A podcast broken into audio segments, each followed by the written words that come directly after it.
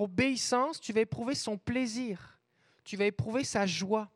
Et quand on voit dans les évangiles les disciples, eh bien la Bible nous dit que quand ils sont revenus, ils étaient dans la joie et ils disaient même les démons nous sont soumis. Alors je parlais avec plusieurs tout à l'heure et ce que je veux que vous compreniez ici et pour ceux qui sont en ligne, c'est pareil, c'est que tout ce qui s'applique au salut s'applique au reste des dons spirituels, ce soit la prophétie, que ce soit la guérison, tout ça, au sens que on se développe. Comme si vous avez déjà parlé de Jésus à quelqu'un, pas forcément dans la rue, mais vous avez déjà parlé de Jésus à quelqu'un. Bon. Est-ce que, est que, est que ça va mieux maintenant de parler de Jésus à quelqu'un que quand vous avez commencé?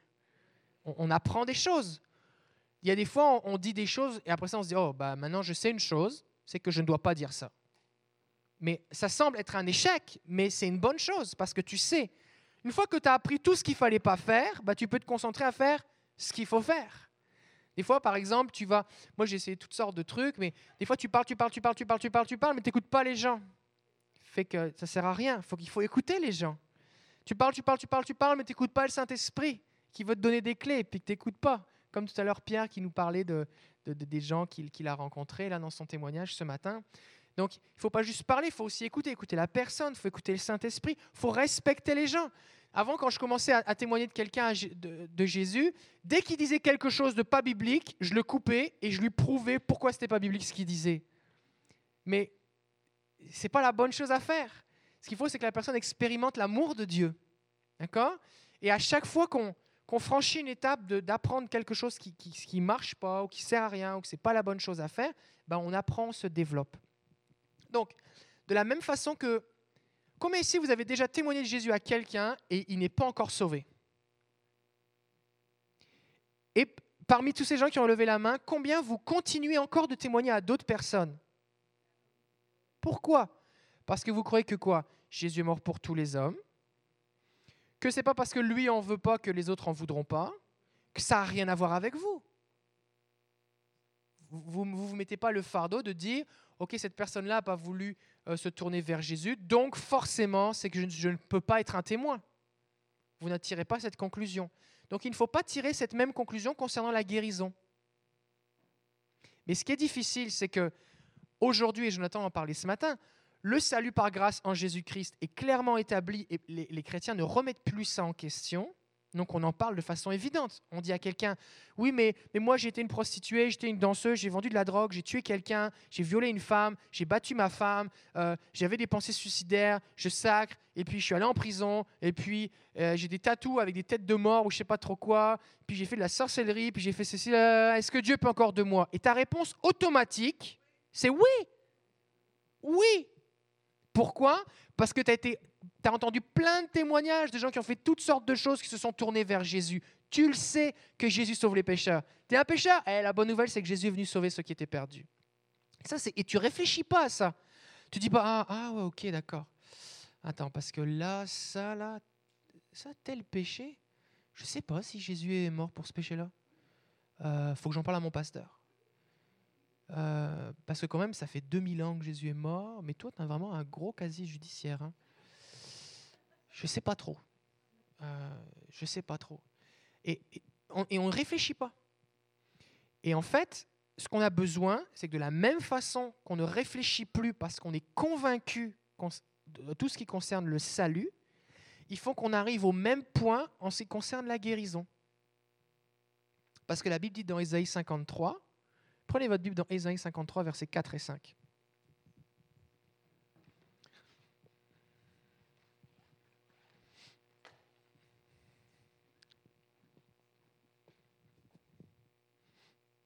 Ésaïe 53.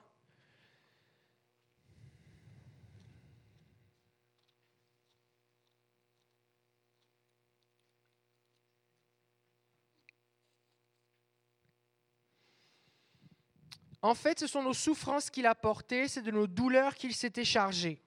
D'accord Jésus a porté nos souffrances. Et nous, nous le pensions atteint d'un fléau, frappé par Dieu et affligé. Or, il était transpercé à cause de nos transgressions, écrasé à cause de nos fautes. La correction qui nous vaut la peine est tombée, la paix est tombée sur lui, et c'est par ses meurtrissures que nous avons été guéris. Ce qu'on voit ici, c'est que le salut est inclus dans la guérison. Ça commence par Jésus a porté nos souffrances, c'est le verset 4.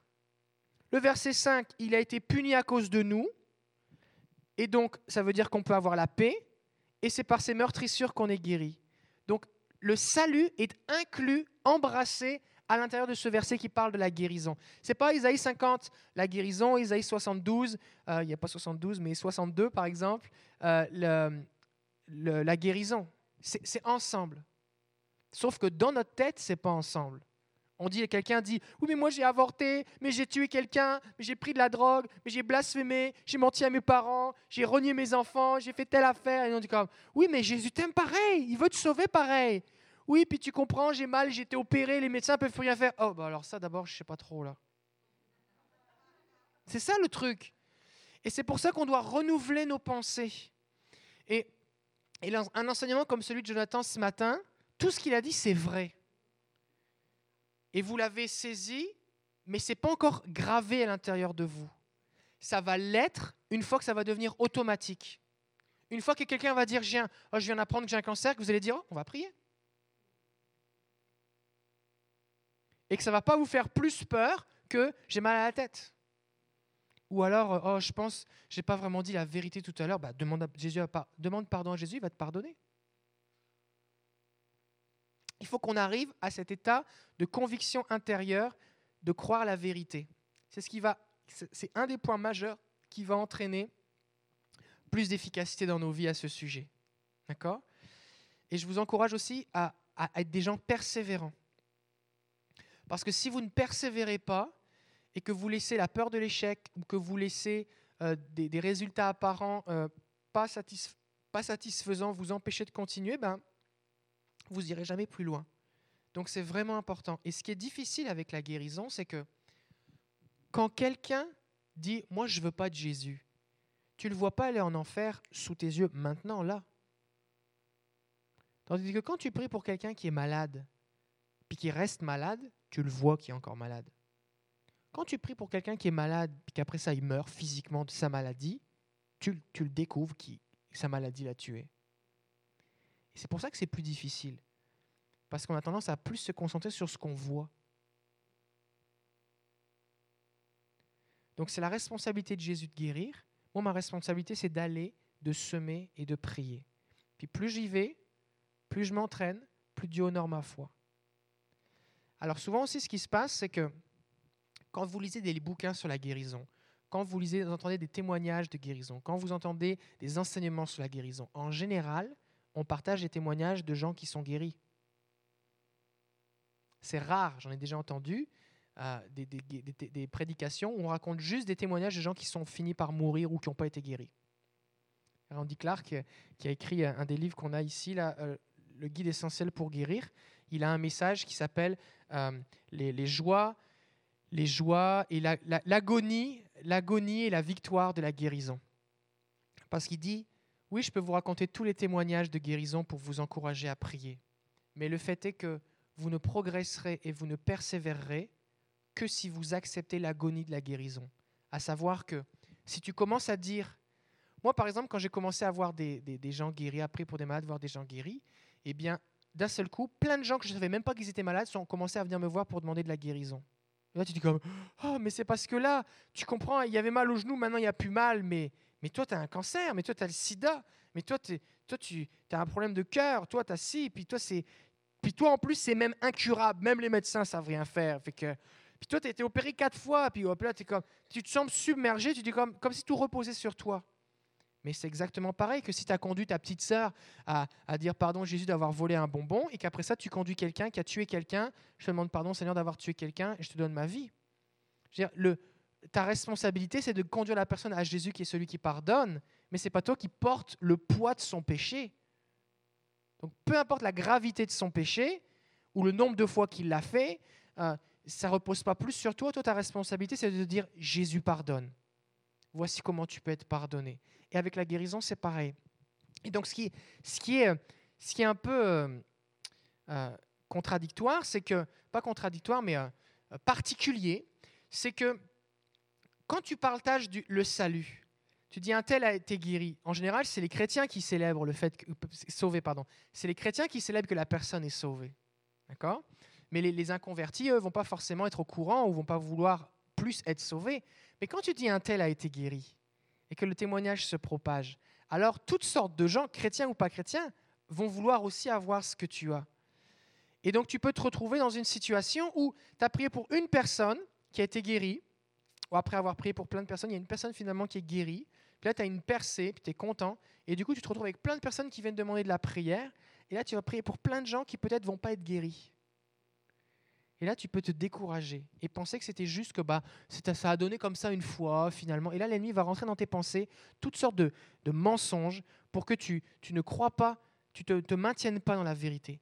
Donc, c'est vraiment important de persévérer. C'est vraiment important aussi de célébrer les victoires. Ne méprisez pas les petits commencements.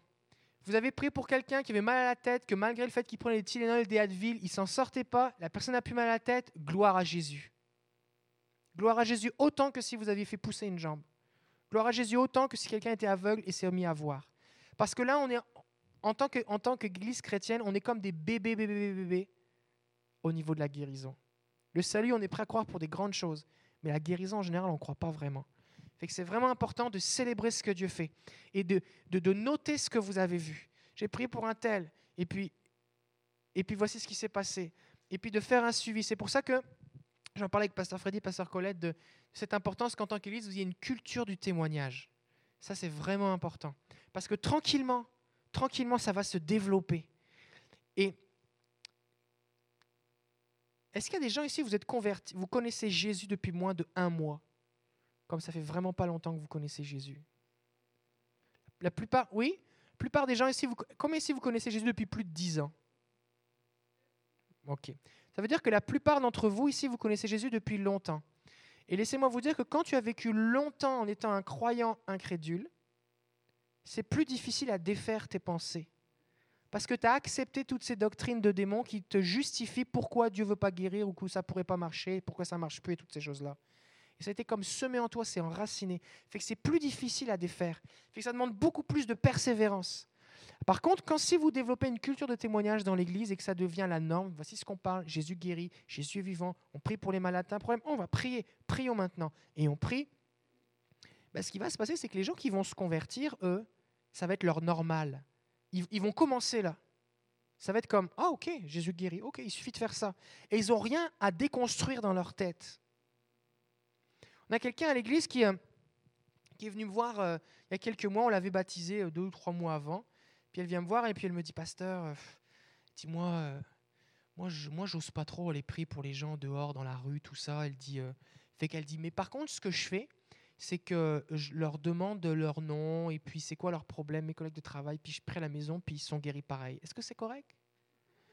Elle dit J'ai pris pour une collègue de travail qui avait des allergies, elle a été guérie. J'ai pris pour le mari d'une collègue de travail qui avait un cancer de la gorge. J'ai fait arrêter le travail tellement c'était douloureux. J'ai pris pour lui. Je lui ai demandé sa photo. J'ai pris sur sa photo à la maison. Et puis, euh, il a repris le travail, il n'y a plus de traces de cancer. Elle dit Est-ce que c'est correct? Est-ce que c'est légal de faire ça? Ben oui, certains, c'est légal.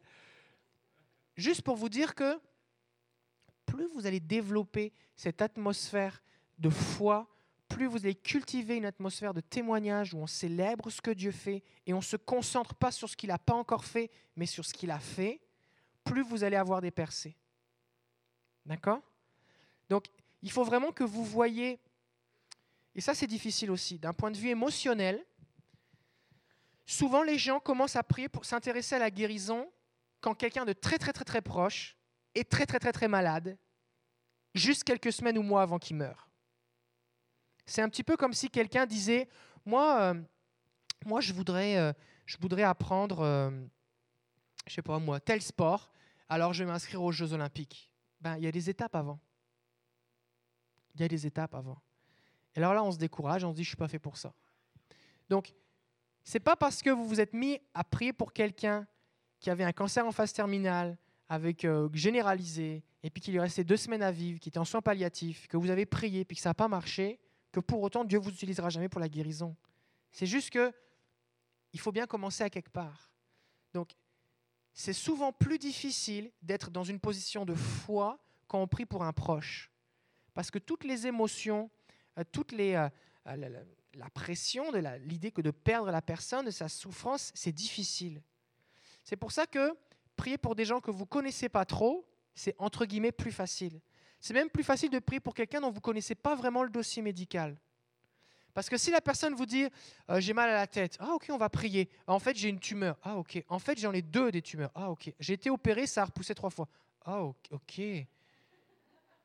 Et là, ils ont dit que c'était plus opérable. Oh, oh ok. Et là, est-ce que vous voyez la différence? Et là, c'est comme si tu prends le, fardeau, le fardeau de, de, tout dossier médical. C'est pour ça que quand vous priez pour quelqu'un, ne demandez pas tous les détails. Ok, c'est où le problème? Ok. Parce que comme ça, ça te permet de prier avec une forme de détachement. C'est pas que tu vas avoir pas de compassion, c'est que la seule façon d'être dans la foi et de concentrer sur Jésus et de communiquer la présence de Dieu, c'est de ne pas être affecté. Parce que sinon, tu vas dire Oh Seigneur, s'il te plaît. Et tu n'es plus en train d'exercer ton autorité. Vous comprenez? Euh, Donc, ça, c'est un point important. Euh, au niveau de, la dimension émotionnelle. Donc, tout à l'heure, tout à l'heure, Jonathan l'a mentionné plusieurs reprises, si vous avez prié pour votre grand-mère qui est décédée, tout ça, et que peut-être que vous en avez conclu que bah, Dieu veut pas guérir, ou ce n'était pas le moment, ou ceci ou cela. Comprenez bien que, d'une certaine façon, c'est légitime que vous en soyez arrivé à cette conclusion, parce que quand on souffre, on cherche des réponses. Mais souvent, on pose des questions qui sont des mauvaises questions, et on entend des réponses qui sont des mauvaises réponses. Et il y a des fois des questions qui n'ont pas de réponse. Et Dieu ne donne pas les réponses à toutes les questions. Fait que vous avez deux possibilités. Soit vous dites, chaque fois que vous avez un échec, ah bah ça doit être à cause de ça. Et vous allez accumuler plein de mauvaises réponses à des mauvaises questions qui vont vous paralyser. Soit vous dites, je ne sais pas, mais je sais une chose. Dieu est bon. Jésus m'a dit, voici les signes qui accompagneront ceux qui auront cru. Tous ceux qui touchaient Jésus étaient guéris. Jésus m'a dit d'aller et d'imposer les mains. Et Dieu est celui qui guérit. Ça, je le sais. Puis ça, ça ne change pas. Puis entre deux, il y a mon expérience. Mais il faut que mon expérience aille au niveau de ce que dit la Bible et pas le contraire. Et ça, c'est difficile émotionnellement. C'est difficile de dire, un tel est mort, waouh, j'aurais tellement aimé qu'il soit guéri. Mais je sais une chose, tu es bon et je ne remets pas ça en question. Dieu est celui qui guérit et je ne remets pas ça en question. Jésus a dit qu'il voulait m'utiliser et je ne remets pas ça en question. Et voici la vie chrétienne normale, ils imposeront les mains aux malades et les malades seront guéris. Et ça, il ne faut pas le remettre en question, même si ah, j'aurais tellement aimé. De la même façon que vous avez témoigné de quelqu'un à quelqu'un de Jésus pendant des années et la personne est morte en disant moi je veux rien savoir de ton Jésus et vous ne remettez pas en question que Jésus est mort pour lui, que Dieu voulait qu'il soit sauvé et que Dieu l'a tiré à lui et que Dieu veut vous utiliser pour témoigner. Est-ce que ça fait du sens ce que je dis? Et la différence entre ceux qui vont voir du fruit et ceux qui vont juste se décourager, c'est cet état d'esprit. Je me concentre sur ce que Dieu fait, je ne me laisse pas arrêter ou décourager. Je ne relie pas ce qui se passe à mon identité personnelle. Mon identité, elle est en Christ, Dieu même. Dieu même que quelqu'un soit guéri ou pas guéri, ça n'a rien à voir avec moi. Dieu même.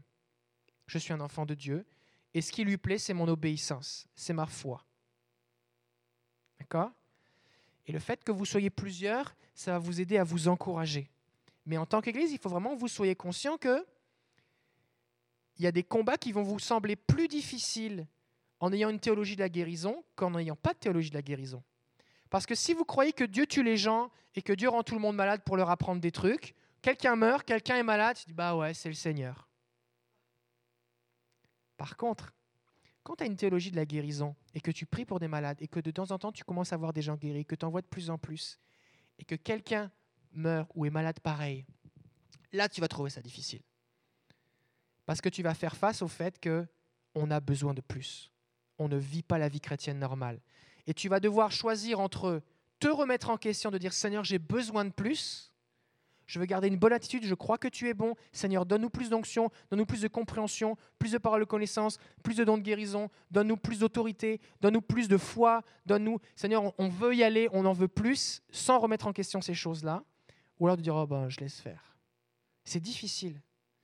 Quand, quand en 2012, j'ai commencé à avoir des malades guéris, je me souviens, la même semaine, la même semaine, j'étais allé prier pour une dame à l'hôpital qui avait une leucémie.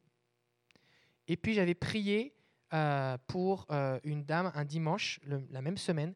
Elle me dit, bah moi j'ai un problème, je passe un examen cette semaine, mais euh, je me souviens plus le nom là, mais c'est grave. Je dis ok, mais c'est quoi Je me souviens plus le nom. Ok. Puis dit, et à part ça, elle dit ah sinon j'ai aussi mal dans les doigts, j'ai de l'arthrose dans les doigts. Je dis ok, je dis je vais prier pour tes mains, puis pour le truc qu'on sait pas ce que c'est. Fait que je prie pour ses mains une fois, deux fois. Elle a toujours mal dans ses mains. Puis je dis Seigneur, tu vois l'examen, je prie qu'il n'y ait plus de traces, qu'on trouve plus rien. Je sais pas je sais même pas pourquoi je prie, tu sais. Mais je dis bénis-la Seigneur. Ça c'était la première semaine. Semaine numéro 2, le mardi, il y en a une, la dame pour qui j'ai prié pour les mains qui appelle, qui dit finalement il n'y a plus rien au niveau de ma poitrine. Elle avait quatre tumeurs dans un sein, six dans l'autre. Ça avait complètement disparu. Ça faisait des années qu'elle était suivie. Elle a fait une mammographie le mardi. Il n'y avait plus aucune trace. Et la dame qui a eu la leucémie est décédée. Fait que le dimanche suivant, j'ai annoncé le décès de la personne qui avait fait la leucémie et j'ai fait venir l'autre qui a été guéri et on a célébré ce que Dieu avait fait. On est dans une guerre. Et de la même façon qu'il y a des gens qui meurent avec Jésus et des gens qui meurent sans Jésus, il y a des gens qui sont guéris et il y a des gens qui ne sont pas guéris. Mais le problème, il n'est pas du côté de Dieu, c'est nous en tant qu'Église qui avons besoin de nous développer. D'accord? Donc il faut que vous soyez prêts à vivre, à vivre ces difficultés. Parce que sinon, vous allez essayer un petit peu, vous allez écouter deux, trois témoignages, vous allez dire, oh, ça c'est juste pour lui. Non, non, c'est pour toi aussi. Mais tu vas trouver ça difficile. D'accord? Fait que ce qui va t'aider, c'est te maintenir à renouveler tes pensées, te maintenir à te concentrer sur les bonnes choses, t'encourager les uns les autres de ce que Dieu fait, et puis dire Seigneur, les questions que je n'ai pas les réponses, je te les donne. Mais j'essaye pas de fabriquer des réponses. D'accord? Alors, qu'est-ce qui peut vous aider pour la guérison? On a plusieurs ressources ici. Le guide essentiel pour guérir, comment prier avec succès pour les malades, Bill Johnson, Randy Clark. C'est un excellent guide sur la guérison. Comment prier, comment poser quelques questions. C'est sûr que quand on rencontre quelqu'un dans la rue, puis on a deux secondes pour lui parler, c'est différent. Mais des, fois, vous allez dans plein d'autres contextes où vous avez un, contact avec la personne, vous la connaissez un petit peu, c'est un ami, un collègue de travail, euh, une connaissance. Et donc, ça va vous ou dans l'église, et ça va vous permettre de, de, prier différemment. Comment on fait? Qu'est-ce qui se passe? Par exemple, on prie, la personne, je dis, ressent une chaleur. Ah, ok. Non, c'est le Saint-Esprit qui est en train d'agir. Oh, alors, juste le fait de le savoir, tu as prié 15 secondes, la personne dit, je ressens une chaleur. Mais si tu sais que c'est le Saint-Esprit qui est en train d'agir, ça donne, wow, tu as plus de fois pour dire, Dieu est en train d'agir, on va prier plus. Tandis que si tu ne sais pas ce qui se passe, tu dis Ah, ok, d'accord. Donc, il y a des trucs quand même que quand tu les sais, ça t'aide. D'accord? Donc, je vous recommande vraiment ce livre, il est vraiment excellent. On a parlé d'identité ce matin, et cette identité doit être attachée au fait que Dieu nous aime, indépendamment de ce qu'on a fait. Fait que si vous êtes quelqu'un qui, cherchez l'amour de Dieu au travers de vos activités, genre il faut que je serve beaucoup dans l'église pour que Dieu m'aime plus, ben vous allez être vite découragé. Parce que si vous dites Dieu m'aime quand je guéris les gens et Dieu m'aime pas quand je guéris pas les gens, ça va mal aller. D'accord? Donc c'est important que vous soyez enraciné dans votre identité de fils de Dieu et dans l'amour de Dieu. Donc on a un excellent livre ici, du statut d'orphelin à celui de fils et d'héritier du Père de Jack Frost. Je le recommande vraiment. Il est vraiment excellent à ce sujet. Concernant les rêves, ça se peut aussi que Dieu vous donne des rêves. Par exemple, il vous donne un rêve que vous allez prier pour quelqu'un. Vous voyez, sa, face, vous voyez son nom, et vous vous retrouvez après dans la même situation. Donc si vous vous mettez à croire que Dieu peut vous parler par les rêves et qu'il le fait, ben, vous allez savoir quoi faire. Donc ici, la puissance prophétique des rêves, des révélations de l'esprit de sagesse de Michael, de James et Michael Ann Goll, aussi que je recommande. Si vous voulez un petit témoignage de quelqu'un qui est mort, ici on a rescapé de la mort de Guy Maréchal, il était dans notre église euh, il y a quelques semaines. Lui, il a fait un, il a fait un AVC et il a été plusieurs semaines en mort cérébrale. C'est-à-dire qu'il a fait 51 jours de coma et pendant plusieurs semaines, il avait un électroencéphalogramme plat, comme son cerveau était mort. Euh, il y avait une hémorragie dans le cerveau. Et, quand il et finalement, il s'est réveillé. quand il s'est réveillé, il y avait 43 tumeurs dans le cerveau. Et si vous voulez savoir ce que Dieu a fait, c'est dans le bouquin. Mais il est venu témoigner dans notre église il y a quelques semaines, fait que je vous donne une idée. Smith Wigglesworth, l'onction de son esprit, ça c'est vraiment encourageant au niveau de la foi là. Vous lisez Smith Wigglesworth, vous êtes juste béni. Je le prononce pas vraiment bien, mais c'est pas grave. Mais euh, la foi, ce qu'il y a dedans, c'est vraiment bon. Donc ça, ça va vous encourager au niveau de la foi. Parce que vous avez vraiment besoin de ranimer la foi tout le temps, d'accord? Parce que vous êtes dans, un environnement où tout est fait pour éteindre votre foi. Fait qu'il faut vraiment vous tenir avec les gens en feu, écouter des vidéos de gens en feu, partager des témoignages de gens en feu. Puis même si vous avez juste un témoignage, répétez-le tous les jours, jusqu'à ce que ça devienne un acquis pour vous, ok? Si vous voulez cultiver la présence de Dieu aussi, on a un dévotionnel, donc c'est un 365 jours, une, page par jour. Accueillir sa présence chaque jour de Bill Johnson. L'idée, c'est de comment euh, être, conscient que Dieu est avec moi. Je n'ai pas besoin de dire, oh, oh mon collègue de travail est malade, oh là, oh, bah, attends, il faut que j'aille jeûner, là, je suis pas prêt. Non, non, Dieu est avec moi tout le temps. Et c'est ce sens que Dieu est avec moi, comme Pierre et Jean qui, se qui vont au temple, le gars est boiteux, oh, ce que j'ai, je te le donne. Si je suis conscient que j'ai quelque chose à donner, je peux le donner. Si je dis, bah là, j'ai rien, oh, Seigneur, où est-ce que tu es? Que, si, étais, oh, si Jésus, tu étais là, tu pourrais faire quelque chose. C'est ça la différence. Mais si on a cette conscience que Dieu est avec nous et en nous, alors on peut communiquer. Donc ça peut vous aider aussi. Et on en a aussi un dernier que je présente, Bill Johnson, Quand le ciel envahit la terre, édition jeunesse, pour les enfants, pour les ados, vos neveux vos petits-enfants, comment développer un journal, apprendre à entendre la voix de Dieu, prophétiser, guérir les malades. C'est expliqué simplement pour les enfants, mais il n'y a pas de petit Saint-Esprit junior. Les enfants peuvent vivre les mêmes choses. Fait que si vous commencez à éduquer vos enfants sur le surnaturel de façon simple, ils vont vivre des choses glorieuses. Parce qu'un enfant, lui, si Dieu lui montre quelque chose et qu'on lui a expliqué que Dieu peut te montrer des trucs et voici ce qu'il faut que tu fasses, il va le faire, simplement, sans filtre, avec foi, une foi simple. Et il va relâcher le royaume de Dieu. Alors vous allez être béni avec ça. OK. Fait qu'on va partager quelques témoignages. Combien ici vous avez prié pour 10 personnes? Vous avez contacté 10 personnes? Levez la main.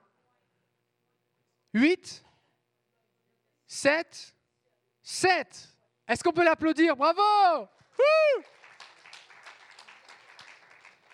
Six personnes. Cinq personnes. Six. Bravo. Cinq personnes. Bravo. Pourquoi c'est important d'encourager? Là, je ne demande pas combien de morts vous avez ressuscité. Parce que essayer, non mais essayer, c'est important. Qu'est-ce qui est le mieux? C'est d'essayer ou de rester assis? C'est d'essayer. Donc si tu essayes, Dieu est fier de toi et il t'encourage. Combien vous avez pris pour quatre personnes? Trois personnes. Trois personnes. Deux personnes. Deux personnes. Une personne. Bravo Fait on voudrait, on voudrait juste partager quelques témoignages. Si on peut avoir quelques personnes qui partagent, qui viennent partager ce que vous avez vécu là. Vous êtes une équipe de trois Excellent. On était au centre d'achat euh, ici, pas loin. Euh, on était trois, Pauline, Nicole et moi. Puis on a abordé des gens, euh, quelques personnes. Et je veux raconter une chose. C'est qu'on priait, Nicole et moi, pour un monsieur qui avait mal aux fesses, puis à la jambe ici. Puis on a dit, ben, on, on peut-tu juste prier pour que tu n'aies plus mal, que tu sois en bonne santé et tout. Il dit, ben oui. Fait que là, on fait une petite prière simple, puis marcher. Nicole a dit, marcher, marcher. Parce que moi, j'oubliais cette bout-là souvent. puis elle marchait. Puis euh, il commence à marcher, puis il dit, hey, ça va mieux, ça va mieux. Puis là, il dit, oh, mais là, c'est là que j'ai mal, là. Puis là, ben, on va prier. Là, il dit, marcher, marcher. Hey, mais ça va vraiment mieux, ça va vraiment mieux. Puis le monsieur, puis pendant ce temps-là, Pauline, a voyé un commis de magasin juste en arrière. Puis il se posait la question, qu'est-ce qu'on fait là, tu sais? Puis là, euh, c'est très beau euh, ce que tu as expliqué au jeune homme. Oui, bien, c'est ça, le jeune homme était là, puis il, nous, il regarde d'affaires. Puis moi, j'étais là, je me disais, il se pose des questions. Il était... Fait que là, ben, je dis, je vais aller le voir. Fait que je vais le voir.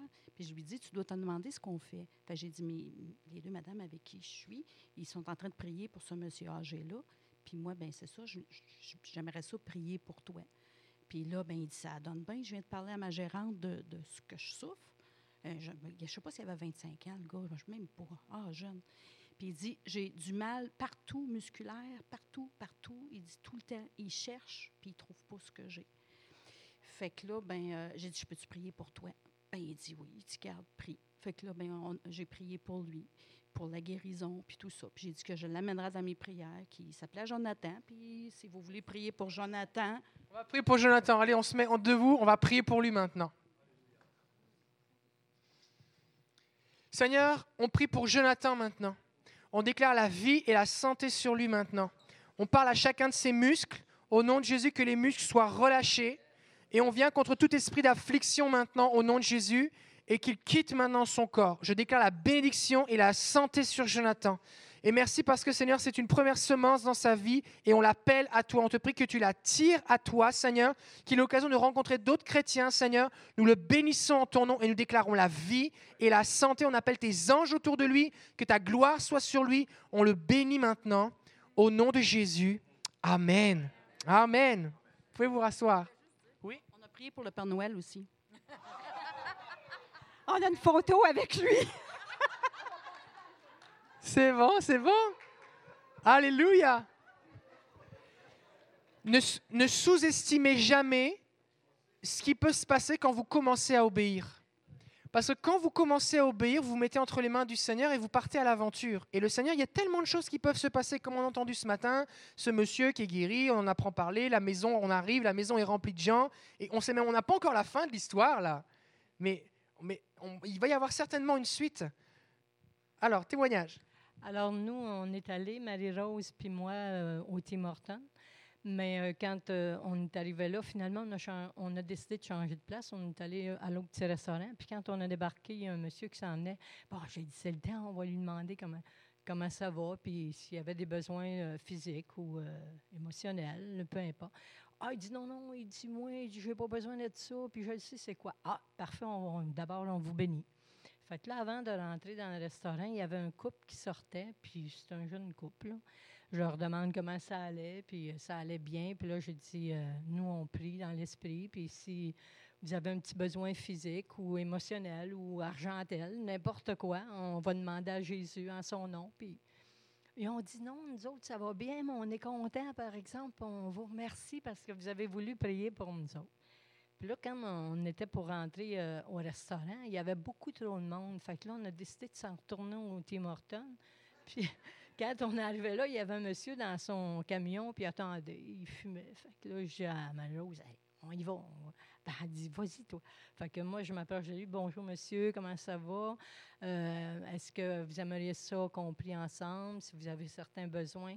Oh non, non, non, il dit, moi, tout va bien. Mais c'est parfait, d'abord, on vous bénit dans le Seigneur. Fait que on rentre dedans, puis on attendait au comptoir pour se faire servir. Puis euh, là, tu lâchais pas, là. Dès que tu voyais quelqu'un face à toi, c'était la cible. Ça, c'est bon, ça. Ça paraît pas là, mais ce que tu es en train de communiquer là, ça relâche quelque chose ici dans la salle. C'est le fait que Dieu veut t'utiliser. Et si Dieu peut l'utiliser, il peut t'utiliser aussi. C'est juste une décision que tu vas prendre de ne pas lâcher. Puis là, on commande euh, ce qu'on voulait pour dîner. Puis là, ben, j'étais attentive à côté de moi pour voir si je pourrais pas encore euh, me faire utiliser. Puis là, il y a un monsieur qui rentre. Fait que je dis bonjour monsieur, comment ça va? Ça va bien. Puis physiquement, comment vous êtes? Est-ce que vous êtes bien? Nous, on prie, puis on demande à Jésus de guérir les malades. Ah, il dit non, il dit moi physiquement ça va bien, mais il dit, j'ai dit puis financièrement. Ah, il dit là-dessus par exemple. Ben, je dis on va on va prier ensemble. Ah oui, j'ai dit oui. On va demander à Jésus qui vous avantage euh, au niveau de vos finances, qui vienne à votre rescousse, puis on abandonne ça, au nom de l'Esprit, puis Amen, tout va bien se passer. Ah, merci beaucoup. Fait que là, je m'en vais au petit comptoir pour attendre ce que j'avais commandé. Puis la petite jeune madame qui est là pour m'apporter mes choses, j'ai dit bonjour, comment tu vas? Elle dit ça va bien. Puis j'ai dit, ça fait-tu longtemps que tu es ici? Ben, elle dit ça fait un mois et demi, mais elle dit j'ai mal aux jambes. Wow, wow! J'ai dit, ah, c'est une bonne affaire. J'ai dit, on va demander à Jésus qui vienne guérir tes jambes. Fait que là, elle dit OK. Elle dit Ah, c'est ton bel fun. Merci beaucoup. Fait que j'ai demandé à Jésus de la guérir. Puis l'autre qui est venu me reporter euh, mon, repas parce qu'ils sont deux, toi pour te servir. J'ai dit Hey, je te bénis dans le nom de Jésus. Puis je te souhaite ce qu'il y a de meilleur. Fait qu'il était tout content. Puis moi aussi. C'est bon. Excellent. Alléluia. Merci.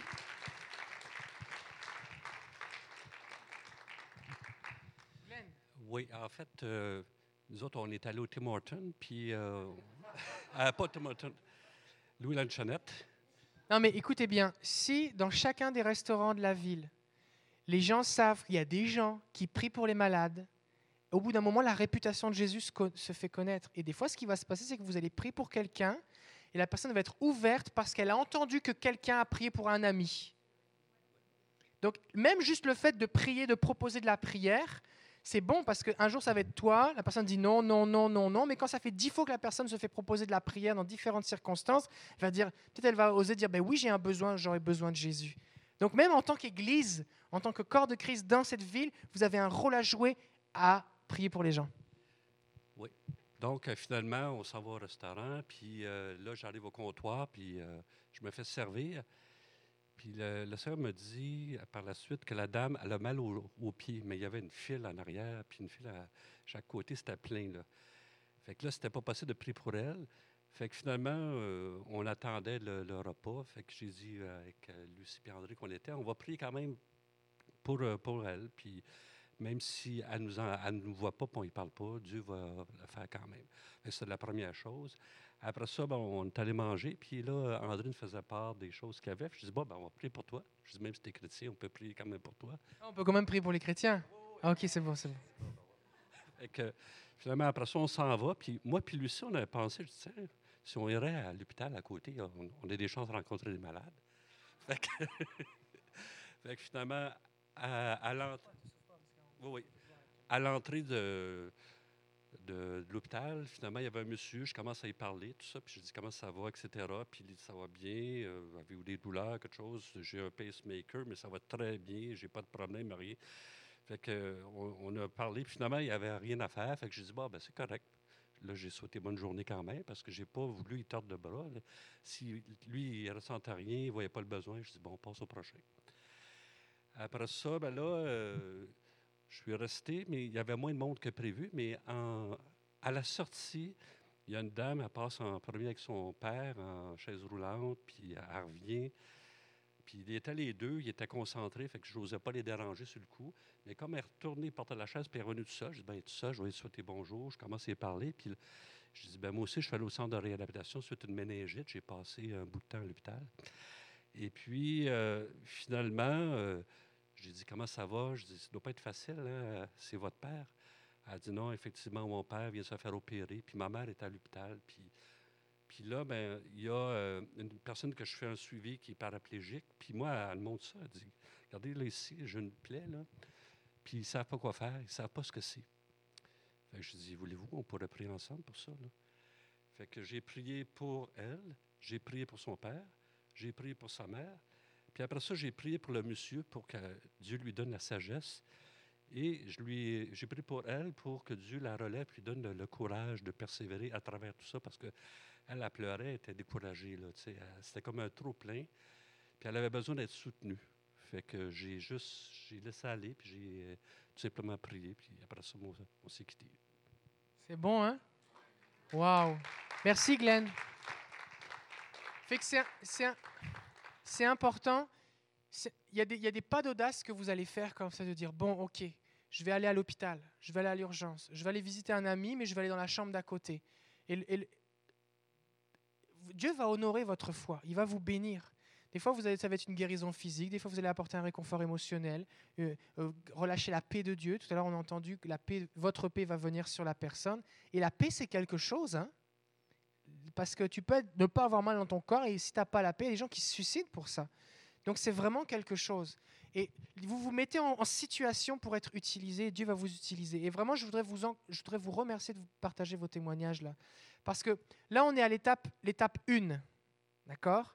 Fait que oui, euh, vous n'avez pas guéri 10 sidatiques euh, tout à l'heure. Il n'y a pas eu trois morts qui ont été ressuscités. Personne n'est allé à la morgue pour sortir avec des, morts qui le suivent maintenant. Là. Mais il y a des endroits où ça se passe. Mais il faut commencer à quelque part. Il faut commencer à quelque part. Si vous célébrez, si vous célébrez ce que Dieu fait, que vous méprisez pas les petits commencements, vous êtes à chaque fois une étape de plus. Ok, aller à l'hôpital, ok, ça on sait que on va pas mourir si on va à l'hôpital. Ok, on va à l'hôpital, on prie pour des gens. Puis là, l'étape suivante, ok, on peut faire ci, oh, on essaye ça. Là, j'ai entendu un tel qui a fait ça, fait que moi aussi je peux le faire. Puis j'essaye. Et comme tranquillement, vous allez vous développer. Ok, dernier témoignage, Marie-Rose.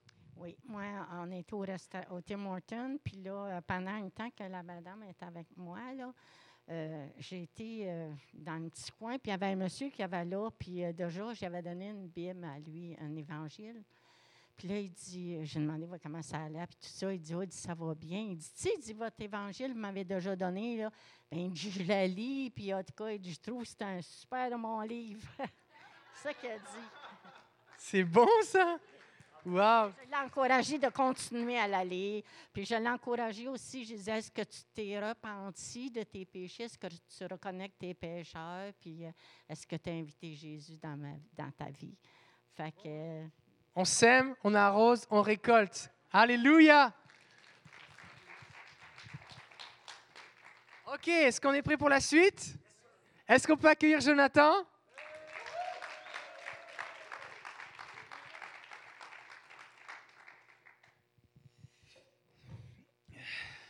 Merci, merci. Merci pour vos témoignages. David l'a dit, mais c'est vraiment important, hein, parce que comme on a partagé un petit peu euh, plus tôt aujourd'hui, euh, le, témoignage, c'est l'esprit de la prophétie. Parce que quand vous entendez des choses, ça vous stimule, puis ça nous fait saisir que Dieu veut faire la même chose à travers nous. OK? Fait que euh, je voudrais vous demander votre permission à nouveau. Je, je pense que je vais tout de suite enlever mon, mon par-dessus parce que ça s'annonce pour être chaud.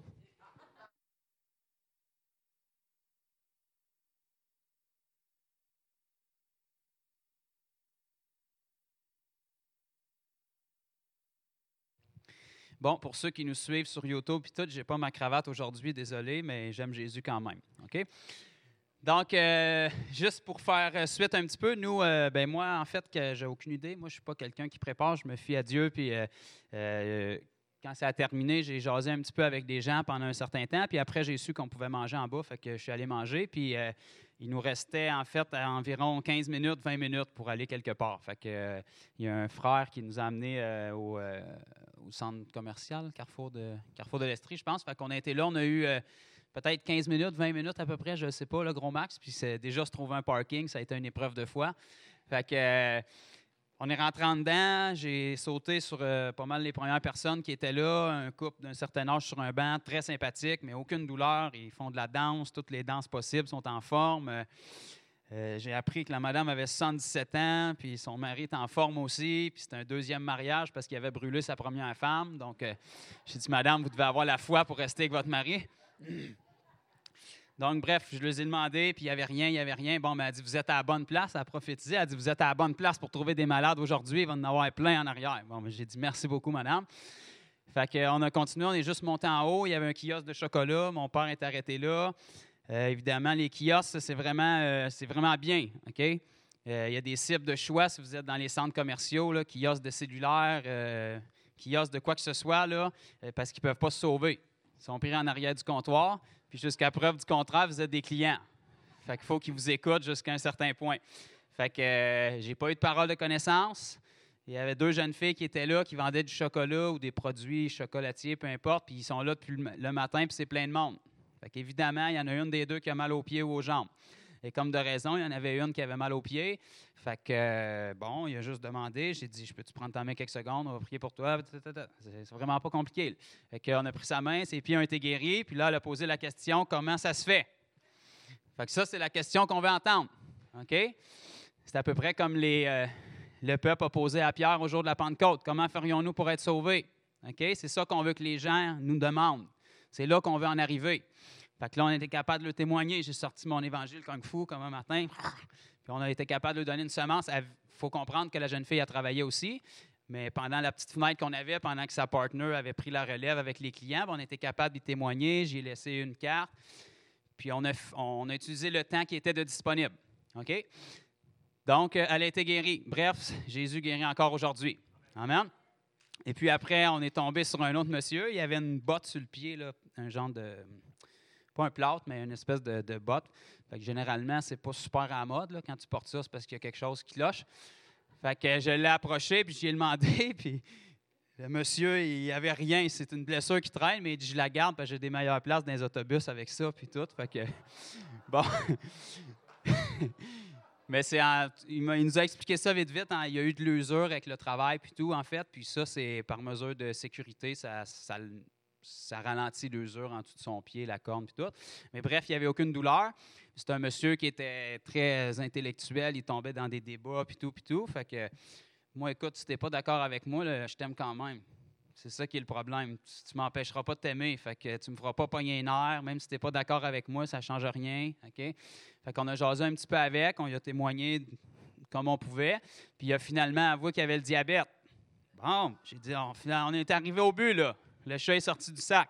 À cette qu'ils ont épuisé leurs opinions, vous savez, c'est comme Jésus faisait. Hein? Jésus a demandé à ses disciples, euh, avant de leur demander qui dites-vous que je suis, il a dit qu'est-ce que les gens disent que je suis? Fait que là, ils ont tous épuisé leur réponse superficielle. OK? Un dit que tu es Élie, l'autre. Bon, une fois que ça a été fait, vous, qui dites-vous que je suis? OK? Le blabla puis le superficiel que les gens ont, à nous raconter, ça, ça ne nous intéresse pas. Ce qu'on veut, c'est aller au cœur de l'action. OK? Fait que, euh, on a prié, a accepté qu'on prie pour lui. Il voulait nous montrer qu'on avait tort, probablement. Fait qu'il a qu'on prie pour lui pour le diabète. Puis au début, il n'était pas intéressé. Fait qu'on a quand même été capable de prier pour lui. Puis j'ai dit, ben écoutez, je me suis informé un petit peu comment il pouvait le tester. Fait que, euh, il semblait nous dire que euh, s'il ne prend pas son insuline à un certain moment de la journée, il va finir par avoir genre de faiblesse ou des, des symptômes ou de quoi. Fait que j'ai laissé une carte, j'ai dit, tenez-moi au courant. Il dit, vous pouvez être sûr que si, euh, s'il y a un changement ou quoi que ce soit, je vais vous le, je vais vous le dire. Parce qu'il nous a dit qu'il était croyant. Il dit, moi aussi, je suis croyant. Il dit, je crois au diable. Bon, j'ai dit, on a un point en commun. Je crois au diable aussi. OK? Puis ça tombe bien parce que le diable croit en Dieu. Puis il croit que Jésus est le Fils de Dieu. Fait que, on est quand même d'accord sur un point. Puis il croit au Dieu infini. Bon, dis, on est d'accord sur un point.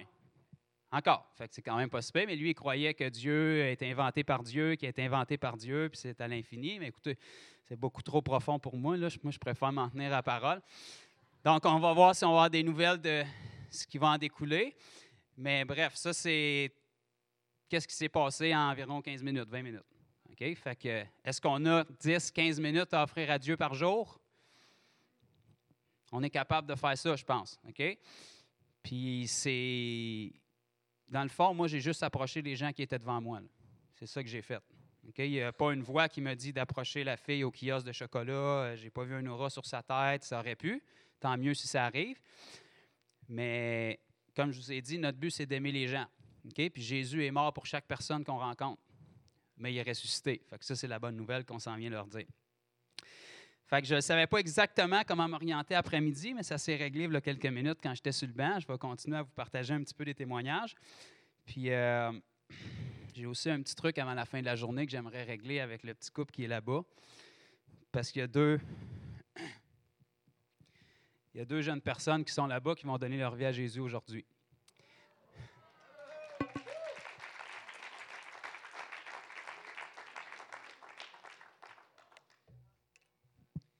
Donc, pour faire suite, euh, David m'a fait penser, je n'avais pas donné exactement la fin du témoignage de ce matin de la- l'épouse du monsieur athée qui avait été guéri de ses genoux. Souvenez-vous de ça? Ça fait pas trop longtemps qu'on en a parlé. Euh, bref, c'est ça, elle m'a recommuniqué pour euh, être baptisée. Puis, euh, je l'ai rencontrée chez sa fille qui avait une piscine parce qu'elle n'avait pas. Fait que je suis allé la rencontrer chez sa fille qui avait, eux, invité deux autres personnes inconverties qui étaient ouverts aux esprits, à pas mal tout ce qui est esprit, mais pas Dieu plus que d'autres choses. Fait que j'ai passé un autre deux heures, deux heures et demie là à témoigner puis à prier pour eux puis tout. Puis euh, elle a été baptisée devant ces gens-là, devant sa fille aussi. Fait qu'elle a donné sa vie à Jésus. Amen. Je suis en contact avec lui, euh, avec elle depuis ce temps-là. Puis, euh, comme j'ai dit, moi, mon but, c'est pas de traîner les gens à l'Église de contre-force. L'idée, c'est de les amener à Jésus, premièrement. L'Église, c'est censé être un effet secondaire de notre rencontre avec Jésus. Quelqu'un qui ne connaît pas Jésus, qui vient à l'Église, ce n'est pas nécessairement l'idéal pour cette personne-là parce que peut, ça peut devenir de la religion pour elle. Je ne suis pas contre l'Église, je suis pour l'Église. Seulement que le plus important, c'est d'amener les gens à Jésus. Amen. C'est qu'ils puissent avoir une expérience concrète avec Dieu pour qu'ils savent que quand ils sont ici, ils sont dans leur famille. Ils sont avec des gens qui ont vécu cette expérience-là aussi. Amen. Donc, euh, j'ai eu à cœur de vous partager un petit peu euh, comment est-ce que ça a commencé pour moi. Pas comment je suis venu à Jésus, parce que là, ça va être compliqué, puis ça va être beaucoup. Si vous voulez, mon témoignage est sur YouTube, vous pourrez l'écouter si ça vous intéresse. Mais euh, bref, il faut tout commencer quelque part. OK? Puis je vais vous expliquer comment ça a commencé pour moi. Le but, ce n'est pas pour vous montrer comment je suis extraordinaire, c'est pour vous équiper. C'est pour ça que je suis venu ici aujourd'hui. Euh, j'ai dormi environ 7 heures en deux jours, puis je me suis déplacé jusqu'ici aujourd'hui. Ce n'est pas parce que j'avais besoin de votre approbation pour me sentir aimé. C'est parce que je suis là pour vous. Je suis là pour déverser dans les gens. Je suis là pour que mon plafond devienne votre fondation. Que vous n'ayez pas à traverser les choses que j'ai traversées, que vous puissiez avancer. Amen. Est-ce que vous êtes d'accord avec ça? Amen. Si vous êtes ici, en principe, c'est parce que vous voulez plus, vous voulez avancer. Donc, comment ça a commencé pour moi? C'est qu'en 2014, j'étais en jeûne et en prière chez moi. J'ai bien dit jeûne. Ça existe encore, c'est encore dans la Bible, c'est encore valable. Je vais répéter jeûne. Jeûne, ça, c'est quand tu ne manges pas. Jeûne consacré, c'est quand tu ne manges pas puis tu pries. Donc, j'étais en jeûne puis en prière chez moi avec Jésus, puis euh, tout simplement, j'ai simplement dit à Dieu euh, ce que la majorité de l'Église voit, mais que personne n'ose parler. Pourquoi est-ce que l'Église n'est pas ce qu'elle devrait être? Pourquoi est-ce qu'on ne voit pas les gens être sauvés comme ils devraient l'être? Pourquoi est-ce qu'on ne voit pas les gens venir à l'Église? Pourquoi est-ce qu'on ne voit pas les gens se rouvrir à l'Évangile? Pourquoi la vie de Jésus, on ne la voit pas se reproduire dans la nôtre, en général? Pourquoi est-ce que les miracles que les apôtres avaient, on ne les voit pas dans nos milieux en général? Pourquoi est-ce qu'on ne voit pas des mouvements de réveil comme on est supposé voir?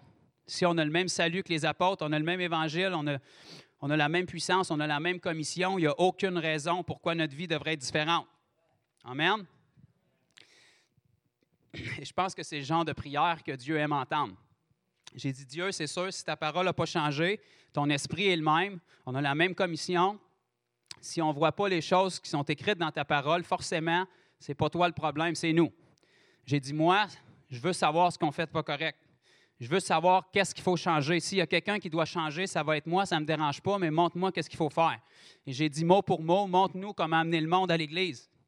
Parce que dans ma notion à l'époque, la seule façon que quelqu'un soit guéri, que quelqu'un soit sauvé, c'était qu'il vienne à l'Église pour entendre la parole. Puis quand j'ai dit ça, je ne pensais pas du tout à la guérison. C'était même pas. euh, J'ai grandi dans les milieux charismatiques, j'ai vu des miracles, des cancers, des choses incroyables, mais ce n'était même pas dans ma notion. Je, demandais à Dieu comment faire pour qu'on puisse voir le Québec sauvé. Parce que je le sais que Dieu va bouger au Québec, puis je sais que je suis né pour ça. Dieu m'a appelé pour le Québec, puis il veut faire quelque chose à travers moi au Québec. OK? J'ai rien contre ceux qui vont ailleurs. Le problème, c'est que si c'est Dieu qui met à- cœur à tout le monde d'aller ailleurs, bien, il devrait mettre à cœur à du monde d'ailleurs de venir ici, parce que le Québec, il faut qu'il soit évangélisé aussi. Amen? Donc, euh, j'ai dit, Dieu, montre-nous comment faire pour amener le monde à l'Église, puis qu'est-ce qui doit changer? Je vais changer, je suis prêt. Le lendemain, tout le monde dit le lendemain. OK? Dieu est très réactif à nos prières quand on est sincère. Le lendemain, j'étais chez moi.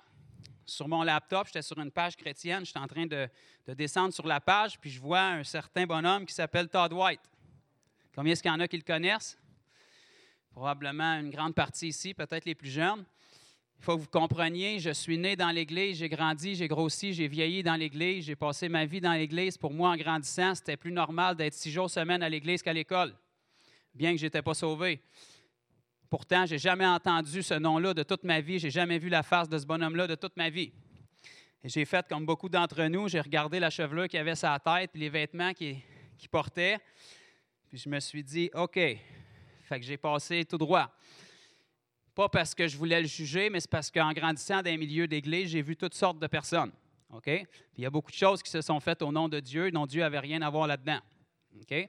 Puis j'ai caractérisé Todd White dans un de ceux-là. Mais à chaque fois que sa face passait sur la page, il y a une voix qui me disait Va voir. Pareil comme David a parlé un petit peu ce matin que l'Esprit lui disait de m'appeler alors qu'il ne me connaissait pas vraiment, ben, ça me disait Va voir, va voir.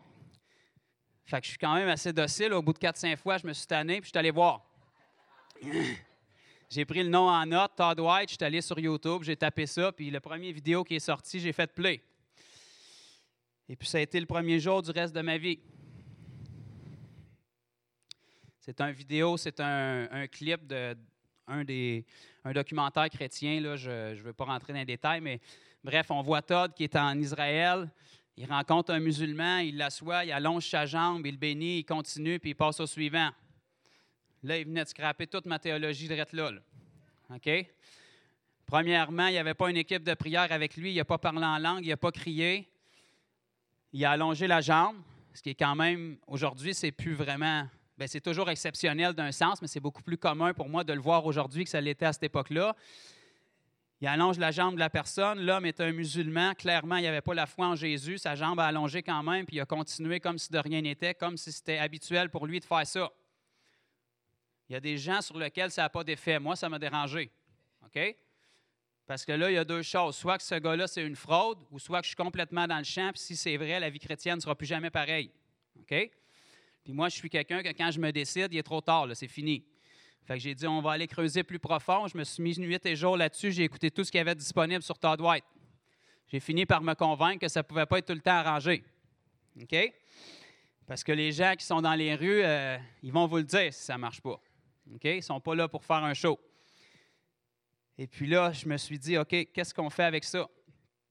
Parce que là, je savais qu'il y avait un homme sur la planète qui était capable de guérir les inconvertis, mais ça ne m'avance pas parce que moi, je ne sais pas quoi faire avec ça. Ça, c'était le lendemain que j'avais prié et que j'avais demandé à Dieu tout simplement, montre-moi comment amener le monde à l'Église. Dès le premier vidéo que j'ai parti, je ne sais pas si la vidéo a continué, mais il y a une voix qui est descendue, ça me dit, tu me demandais comment amener le monde à l'Église. J'ai dit, oui Seigneur. Ça me dit mot pour mot, c'est pas au monde à venir à l'Église, c'est à l'Église à aller vers le monde. C'est une phrase très simple, pourtant on sait ça, pourtant c'est la parole. Mais quand, quand ça nous est révélé, ça a un impact qui est différent. Ça m'a assommé comme une tonne de briques, puis c'est mot pour mot. On dirait que Dieu entend nos prières. Dieu savait exactement ce que j'avais demandé, puis la guérison n'était même pas dans mes pensées, ça n'avait même pas effleuré mes pensées. Ça m'a dit, va vers les gens, montre-leur mon amour, puis ma puissance, puis laisse-moi faire le reste du travail. Mais que je les touche, ils vont venir à l'Église d'eux-mêmes. L'Église, c'est l'effet secondaire d'une vie transformée. C'est l'effet secondaire d'une rencontre avec Jésus. Le mariage, c'est l'effet secondaire d'une rencontre avec ton épouse ou avec ton mari. Tu as établi une relation avec lui, puis tu veux t'engager avec lui ou avec elle. C'est comme ça avec Jésus. Fait que j'ai commencé à fouiller plus creux, un petit peu, parce que j'avais tout épuisé le matériel que Todd avait à cette époque-là. On remonte en 2014. Là. J'avais 28 ans, j'avais jamais entendu parler de ce gars-là. Pourtant, c'est un des évangélistes les plus connus de la planète aujourd'hui. J'ai découvert d'autres ministères dans le sud des États, puis je me suis rendu compte qu'eux, ils étaient capables d'activer n'importe qui pour faire la même chose. Ça, c'est plus intéressant, parce que moi, je fais partie des n'importe qui. Là. Je ne suis pas Todd White. OK? Mais si ça, c'est disponible pour tout le monde, moi, je le veux. J'ai essayé de prendre contact avec eux pendant deux semaines, puis je n'ai pas été capable de mettre la main sur la personne. Mais au bout de deux semaines, j'ai trouvé un représentant canadien. Donc, je l'ai contacté, il m'a répondu tout de suite, puis j'ai dit l'école qui est disponible aux États-Unis, je n'ai pas les moyens d'y aller, mais est-ce que ça se donne plus proche? Est-ce que les hommes peuvent se déplacer? J'ai dit je veux ça. Il dit malheureusement, l'école ne se donne pas ailleurs, puis je n'avais pas les moyens de, de faire déplacer ceux qui sont en charge de l'école. Mais il dit Dieu a vraiment dû te diriger parce qu'il y a un Danois du Danemark qui va être ici la semaine prochaine. Il dit la conférence est gratuite, tu as juste à venir, t'assistes, puis c'est fini. Fait que j'ai encore jugé. J'y ai pas dit, mais dans ma tête, je me suis dit, je t'appelle pour tel homme, j'ai rien à faire de ton Danois. Parce que dans ma tête, il y avait juste deux hommes sur la planète qui faisaient ça. Guérir les inconvertis comme ça. Parce que je vous rappelle, j'avais vu des guérisons dans l'Église toute ma vie. Mon père pourrait vous raconter des témoignages. J'ai vu des cancers, des choses extraordinaires. Mais je ne savais pas qu'un inconverti qui n'avait pas la foi pouvait être guéri. ça, ça change la notion de l'évangélisation. Quand tu ne sais pas qu'un inconverti peut être guéri, tu t'en vas évangéliser avec les mains liées. Quand tu sais que c'est ta foi qui est en charge de la situation, tu es libre. Mais ça ressemble à ce que la Bible dit. Vous connaîtrez la vérité et la vérité vous rendra libre. La vérité, ce n'est pas quelque chose, c'est quelqu'un. Jean 14 nous dit, je suis le chemin, la vérité et la vie. C'est très exclusif. Celui que le Fils a franchi sera réellement libre. Nos doctrines sur peu importe quoi, que ce soit sur la guérison, la délivrance ou quoi que ce soit, si notre doctrine nous rend esclaves, puis nous affaiblit, puis nous donne des excuses pour ne pas faire ce que la Bible nous dit, clairement, notre doctrine n'est pas bonne. Si notre doctrine est de Dieu, on va être libre. On va être libre de manifester Christ, on va être libre d'obéir à la parole. Amen. Donc, je me suis ressaisi, je suis allé voir sur YouTube le nom du Danois qui allait venir, puis je me suis rendu compte que finalement, il faisait la même chose. Fait que j'ai rappelé le monsieur, j'ai dit la semaine prochaine, c'est trop serré, je ne peux pas être là, mais la semaine, il était une semaine à Toronto, puis une semaine à Guelph. Ceux qui connaissent l'Ontario, c'est pas trop loin. Fait que euh, j'ai fini mon chiffre au travail, j'ai sauté dans la voiture avec mon père, on a, on a descendu là toute la nuit. On est passé par les États-Unis pour aller en Ontario, ce qui n'est pas normal pour ceux qui connaissent un peu euh, la route. Et juste pour vous montrer comment Dieu est en charge de la situation, là, on s'en allait sur l'autoroute 30, je m'en allais en Ontario, puis je vois la douane américaine. Fait que euh, j'ai pas besoin d'être vite vite pour savoir qu'il y a de quoi qui cloche. je fais demi-tour, je revire de bord, mon GPS me renvoie à la même place. Fait que j'arrive à la douane, puis je dis euh, Hi. Il nous demande en anglais où est-ce qu'on s'en va? Je dis en Ontario. Il dit This is American border. Le monsieur n'avait pas le sourire. tu sais. Mais moi, j'ai eu beaucoup de problèmes avec les policiers dans ma jeunesse, fait que ça m'énerve plus trop d'être avec des gens comme ça, mais on dirait que ça le dérangeait que ça m'énerve pas. J'ai dit, on s'en va en Ontario. Il dit, This is American border. Ben, j'ai dit, je sais, mais j'ai dit, je sais pas la route, puis mon GPS m'envoie ici. Fait que, il dit, qu'est-ce que vous allez faire en Ontario? j'ai dit, on s'en va à une conférence chrétienne. Il dit, turn off the engine. Fait qu'on ferme le moteur. Il dit, euh, quelle est ta citoyenneté? Fait que moi, je, tu sais, je pensais ailleurs, je dis québécois. Fait que ça, ça y a vraiment déplu. Fait que je me suis pour y dire canadien, finalement. Fait que là, il m'avait demandé d'éteindre le moteur. Il dit, rouvre la valise. Là, on rouvre la valise, puis il s'en va voir dans la valise de l'auto, puis il voit qu'on a des mallettes avec des bibles puis nos manteaux. Fait qu'il s'est dit, ils sont vraiment aussi fous puis innocents qu'ils en ont de l'air. fait que là, il dit, euh, Give me your passport. Ben, j'ai dit, monsieur, je m'en vais en Ontario, j'ai pas de passeport, là. Il dit, t'es aux douanes américaines, pas de passeport pour aller en Ontario au plein milieu de la nuit pour aller à une conférence chrétienne.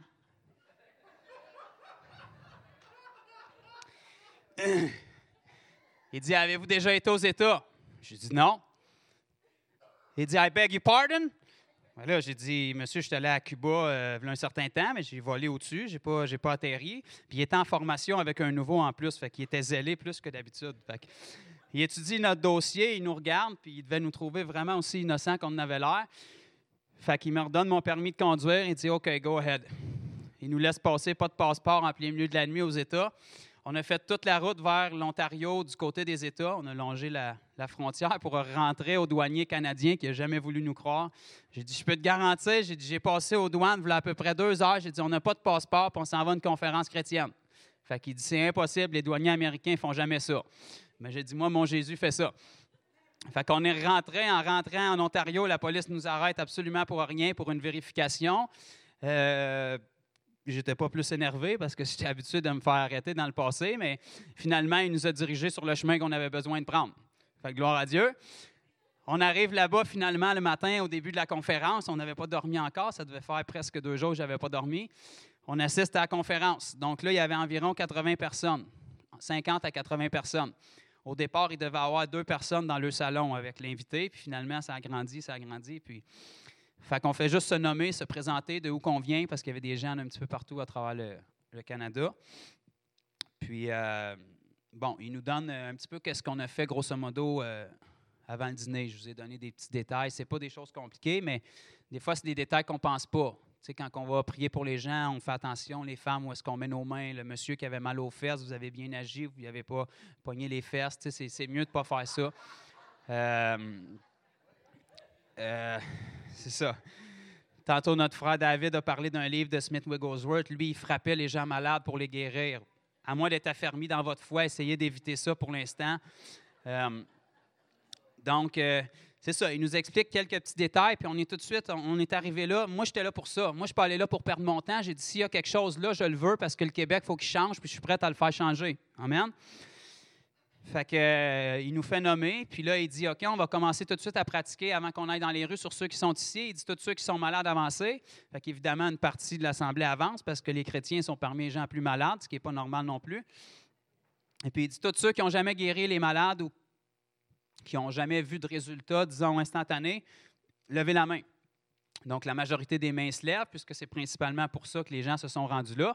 Fait que moi, j'avais ma main levée plus haut que les autres, puis j'avais une casquette euh, écrit euh, Jesus dessus, puis il, regarde dans la foule, il dit Toi, t'aimes-tu Jésus? Fait que moi, je suis comme, je suis comme ça. Il dit Je savais que t'aimais Jésus. Il dit Viens ici. Fait qu'il me fait avancer, puis bon, le premier gars qui était dans la, dans la file de, de malades, il avance. Il dit en anglais Il dit Moi, j'ai mal au genou. Bon, fait que là, il se retourne vers moi. Puis moi, j'avais étudié toutes les vidéos par cœur de ce gars-là. là. J'avais appris sa prière par cœur.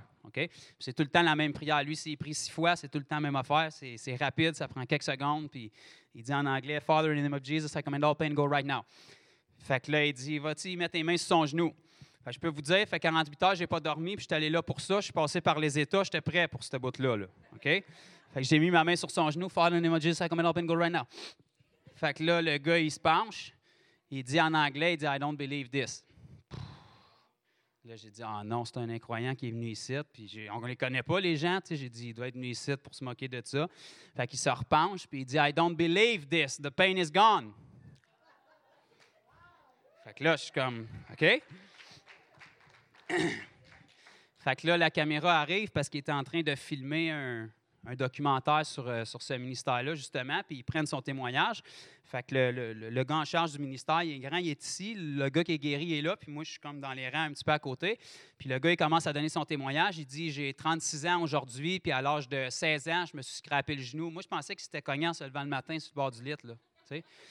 Il dit À l'âge de 16 ans, je me suis brisé le genou, puis c'est comme un sac de chips quand je me penche. Puis il dit J'étais sur le point d'arrêter le travail pour me faire opérer parce que j'avais de la misère à me pencher. Fait que moi, je sors des rangs, je suis comme. Tu sais, si j'avais su ça, le gars serait encore malade aujourd'hui. OK? Parce que pour nous autres, un genou égrené, c'est très dur à guérir. Mais un petit mal de genou, ça, c'est facile. OK? Mais Dieu ne pense pas comme ça. Dieu a créé le monde en disant Sois. OK? Dieu nous a créés en soufflant. C'est comme ça que Dieu marche. Lorsque Jésus va revenir, il va détruire l'homme le plus puissant de la planète avec le souffle de sa bouche. Il n'est pas énervé avec ça. Donc, euh, ça, c'est l'expérience que j'avais. Le gars du ministère s'est retourné vers moi et dit Tu vas être leader de groupe pour les trois jours qui s'en viennent. OK? Euh, moi, je suis venu ici pour apprendre. Je ne peux pas aider quelqu'un quand j'ai aucune idée de ce que je fais. Mais c'est surprenant comment, quand vous n'avez aucune idée de ce que vous faites, c'est là que c'est le mieux. Donc, il me met leader de groupe. J'avais vraiment aucune idée de ce que je faisais, comme j'ai d'ailleurs aucune idée encore aujourd'hui. Et puis, euh, on s'en va dans les rues, puis on s'en va au centre-ville, à Guelph, euh, plein de monde, des gens touchés, euh, puis tout. Mais ça va à la troisième journée avant que je puisse trouver un malade qui accepte de nous dire qu'il est malade, qui accepte de nous laisser prier pour lui. Fait que c'est un monsieur qu'on a trouvé dans un parc. Le premier monsieur que j'approche dans le parc, il m'ignore puis il regarde ailleurs. Fait qu'au bout de deux, trois minutes, j'ai vu qu'il ne voulait pas me parler. J'ai déduit ça. C'est parole de sagesse, peut-être. Fait que j'ai passé au suivant. Il y avait un monsieur sur un banc qui avait un problème avec son épaule. Fait que c'est parfait. Je pris trois fois pour lui, aucun changement. OK? Mon père qui était avec moi, une parole de connaissance exactement pour sa douleur, où est-ce que ça tire, puis tout. Il dit c'est exactement ça. On reprit pour lui, pas de changement. Fait qu'on continue notre démarche. Il y avait d'autres groupes dans le parc qui l'approchent plus tard, a repris deux, trois fois pour lui, pas de changement encore. Puis là, la conférence se finit, puis il faut revenir au Québec. Fait que ça, c'est l'expérience que j'avais quand je suis revenu. Au mois de septembre 2014, ici au Québec. OK? Tout ce que je savais, c'est que Jésus est roi. J'ai vu que ça marchait. Je ne sais pas comment ça que ça a marché. Je ne sais pas ce que j'ai fait de spécial cette fois-là pour que ça marche. C'est juste que j'ai mis ma main sur la personne malade, puis j'ai prié la même prière que le gars faisait. Je n'étais pas plus dans la foi, j'ai juste répété ce que j'avais appris. OK? Mais parce que je n'ai pas réfléchi, ça a marché. Donc, j'ai pris une semaine pour me reposer parce que j'étais exténué. Puis la semaine d'après, j'ai dit parfait, on sort. Et il y a une personne qui a eu l'audace de sortir avec moi. C'est pas beaucoup. Lorsque vous allez parler de faire des nuits de prière, d'aller louer, d'aller adorer, d'aller chanter Kumbaya à l'église, vous allez avoir beaucoup de gens pour vous accompagner. Lorsque ça va venir le temps d'aller tomber dans l'action puis d'affronter les gens, là, il va y avoir beaucoup d'excuses. C'est pour ça qu'on doit se décider avant. On doit avoir un but fixe puis y rester. Et puis j'ai mon ami, euh, c'est à l'écoute, Marie-France, sois bénie. C'est quelqu'un qui va à notre église, qui est en charge de la louange. Puis elle, elle a été assez naïve pour me suivre. Parce qu'elle avait déjà entendu parler un petit peu des vidéos, j'y en avais partagé, elle savait que j'étais allé là. Et vous savez, quand je suis revenu de là-bas, moi, j'étais un marginal. Je racontais des témoignages aux gens, puis ils regardaient ailleurs. Tu sais, vous savez, quand vous parlez à un chrétien qui mhm, gloire à Dieu. Oh, c'est beau, mon frère, oui, c'est bon. Là, vous le savez qu'il n'est pas d'accord avec vous, OK? Mais il ne veut pas vous le dire. Fait que tout ce qu'il se disait, c'est qu'il était un petit peu trop zélé. Puis on va le laisser, il va apprendre de ses erreurs, puis il va finir par devenir tellement sage qu'il ne fera plus rien comme nous autres. C'est ça qu'il était en train de se dire dans sa tête. Puis plus ça a avancé, bien là, on est rendu à l'autre étape. L'autre étape, quand les miracles sont là, c'est de te donner une belle tape dans le dos puis de dire c'est beau ton ministère, mon frère, lâche pas. Ça, ça veut dire je ne suis pas obligé de faire la même chose que toi, continue, tu vas faire la job pour moi. Je vous avertis de ce qui va se passer. Là. Donc, on est sorti à Granby avec mon ami qui m'a suivi. Je peux vous garantir, elle n'est pas au courant, mais si elle écoute la vidéo, elle va l'apprendre là. Euh, moi, les gens pensent que c'est facile parce que ça paraît jamais. OK? Je peux être en panique absolue, puis personne ne va le savoir. Ça peut être terrible dans ma vie, puis personne ne le sait. OK? Parce que je ne marche pas selon mes émotions, je marche selon parole. Et puis, euh, le matin qu'on devait sortir, j'étais prêt toute la semaine, je peux vous garantir, le matin, je n'ai jamais été apeuré comme ça.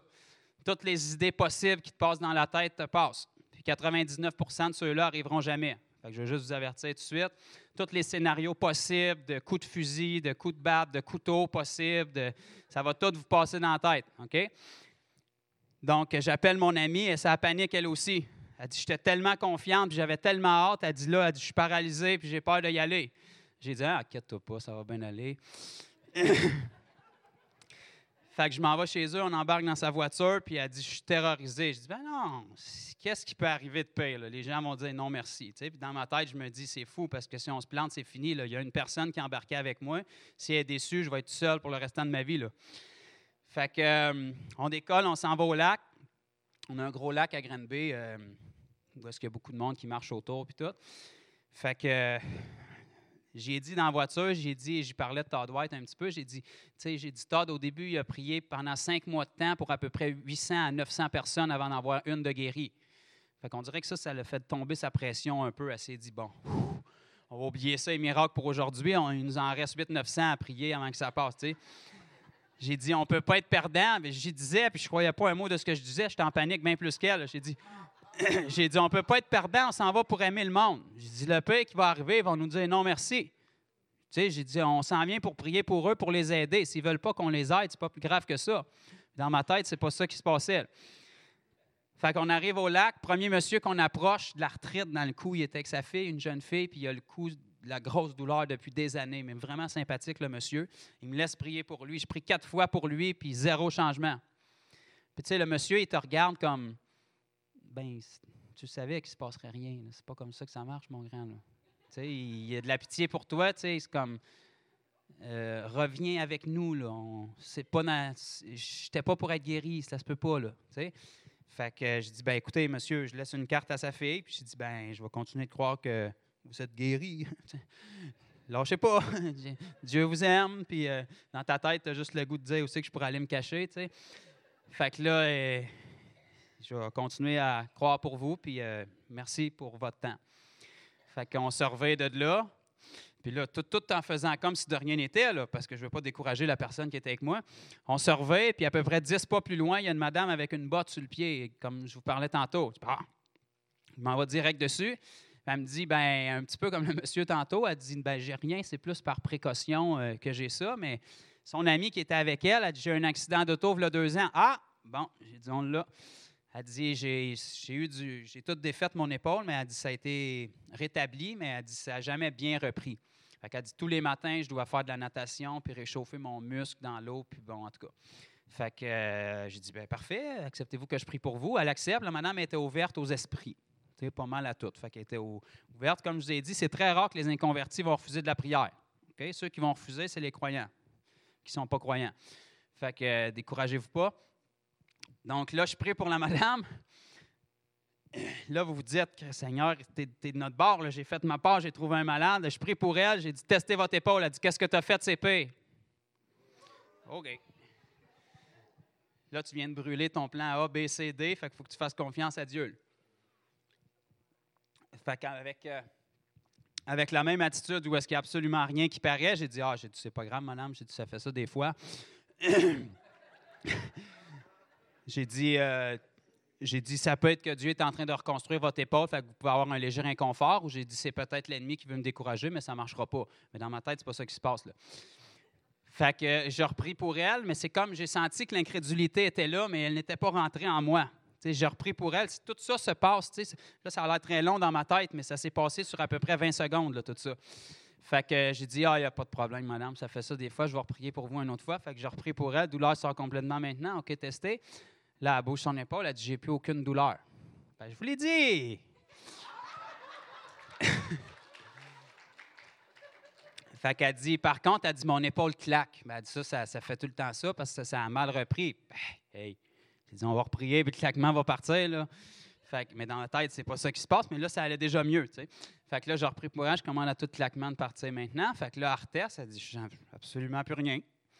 Fait que là, si vous voulez la voir, elle est sur YouTube. Donc, j'ai pas filmé quand on a prié pour elle, parce que c'était- trop nouveau pour moi. Je n'étais pas habitué, mais on a filmé son témoignage après, puis elle nous a expliqué. Elle dit Je sens plus aucune douleur, ça claque plus du tout. Elle dit même, elle dit c'était tellement. euh, elle dit des fois, je pensais même que c'était mon cœur qui avait un problème parce que ça me tirait tellement, ça m'empêchait de respirer. Fait qu'elle dit, euh, mais elle dit là, elle dit, je sens absolument plus rien. Puis elle dit, je sens une énergie qui sort de vous. Fait que là, je ne l'ai pas laissé déraper là-dedans. Je voulais pas qu'elle qu'elle tourne ça vers moi. J'ai dit, ben, pouvez-vous dire gloire à Jésus? Merci Jésus de m'avoir guéri. Puis elle l'a dit devant la caméra, oui, merci beaucoup Jésus de m'avoir guéri. Donc ça, ça a été ma première expérience.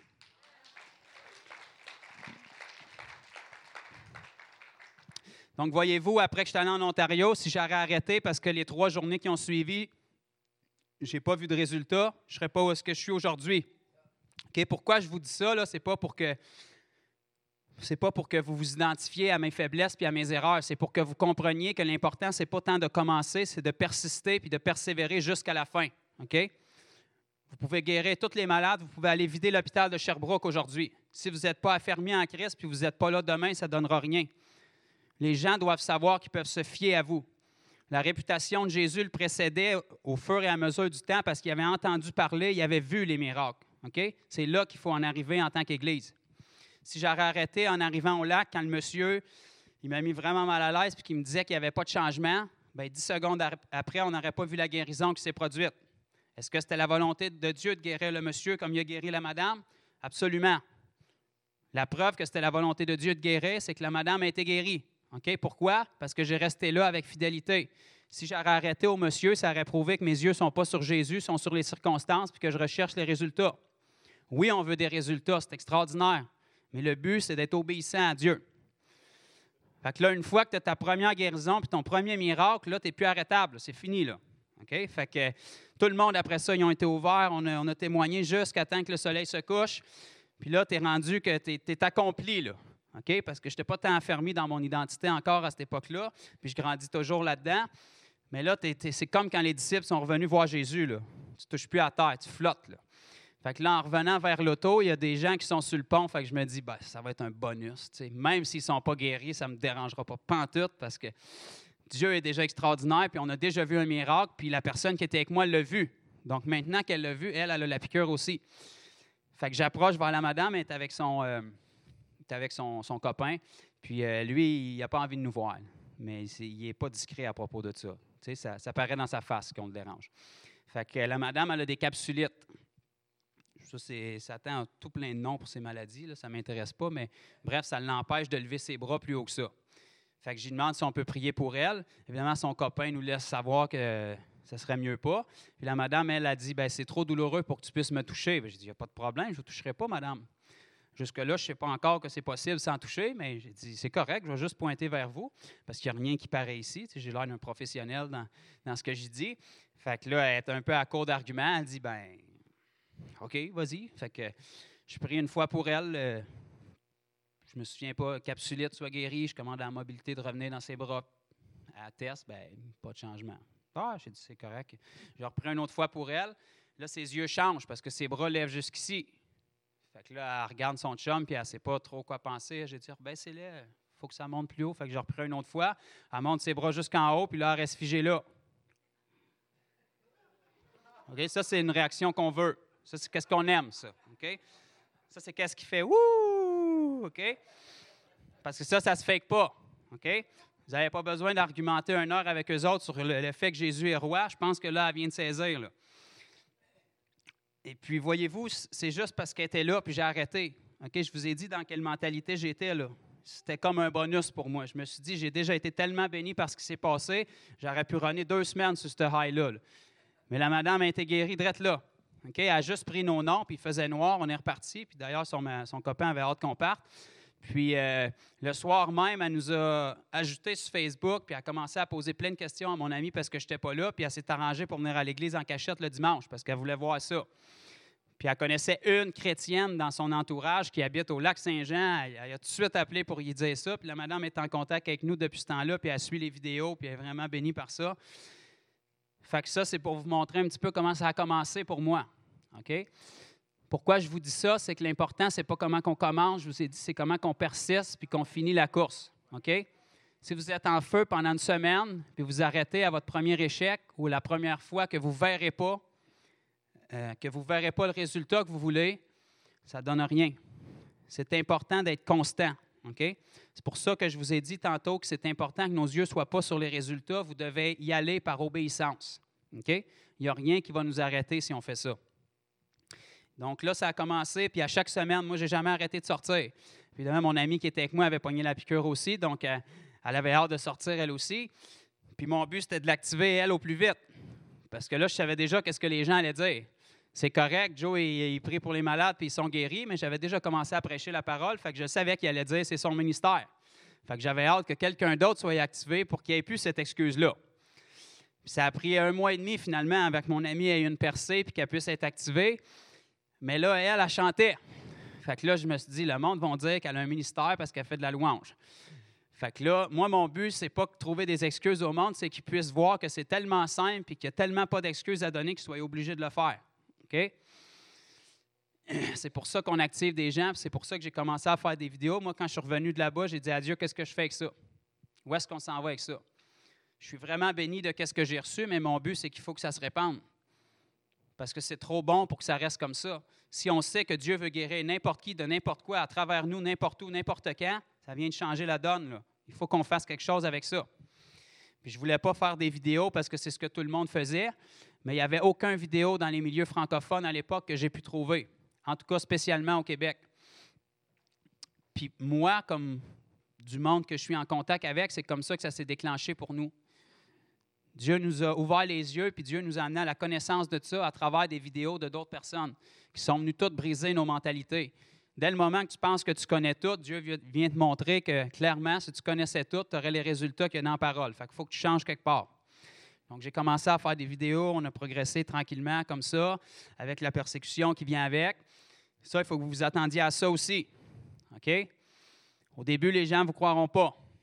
Pareil comme qu'ils ont fait avec Jésus. Une fois que les miracles vont devenir trop nombreux puis trop évidents, vous allez avoir deux options. Soit qu'ils vont embarquer ou soit qu'ils vont faire comme avec Jésus. Ils vont dire que vous guérissez par la puissance de Satan. Fait que soyez pas surpris. Ça m'est arrivé, ça va vous arriver, c'est arrivé à Jésus. L'élève n'est pas plus grand que le maître. S'ils l'ont fait pour Jésus, Jésus avait 100 de réussite, puis il avait les paroles de la vérité en lui. S'ils l'ont fait à Jésus, vous pouvez être garanti qu'ils vont le faire avec vous aussi. Donc, si vous arrêtez quand la persécution arrive, ça démontre que vous n'êtes pas là pour obéir à Dieu, vous êtes là pour vous flatter. Vous êtes là pour que les gens disent Oh, tu fais des beaux miracles. Tu es un homme de Dieu, tu es ouin. Donne-moi l'imposition des mains pour me transmettre ton onction. C'est pour ça que l'identité est tellement importante. Je ne suis pas venu ici pour enseigner là-dessus aujourd'hui, mais partout où est-ce que je vais, c'est principalement là-dessus que j'enseigne parce que si notre identité n'est pas affermie quand on commence à marcher dans, ce type de vie-là, qui est la vie chrétienne normale en passant, si vous lisez dans la parole, c'est ce que vous allez trouver.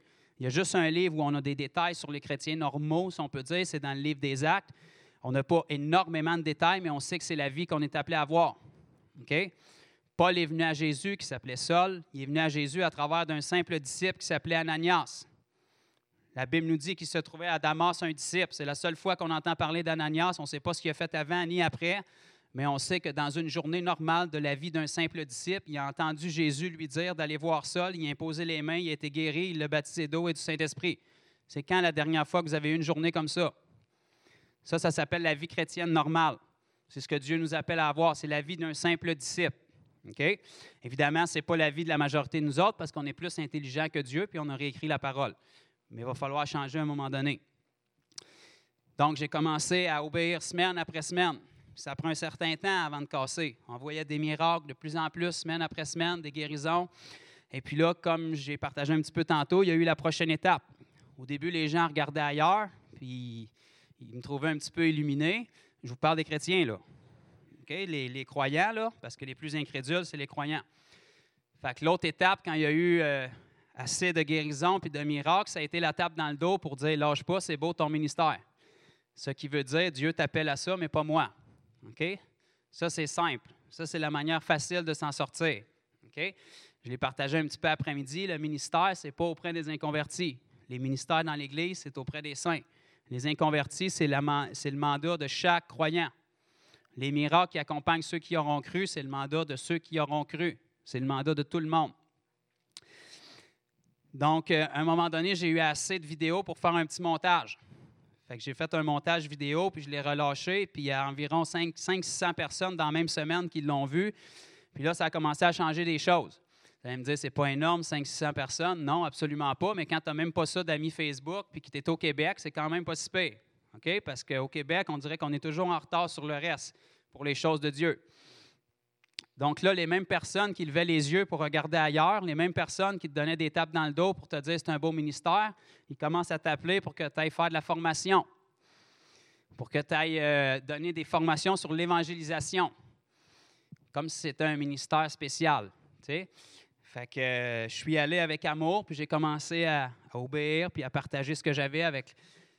J'ai encore peu d'expérience, mais je peux vous dire que j'avais déjà plus d'expérience que la majorité de l'Église à cette époque-là en quelques mois.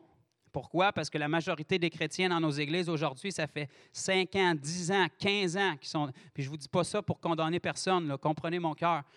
Ça fait des fois 20 ans qu'ils sont dans l'Église, puis ils n'ont jamais mis les mains sur un étranger pour prier pour lui dans le nom de Jésus.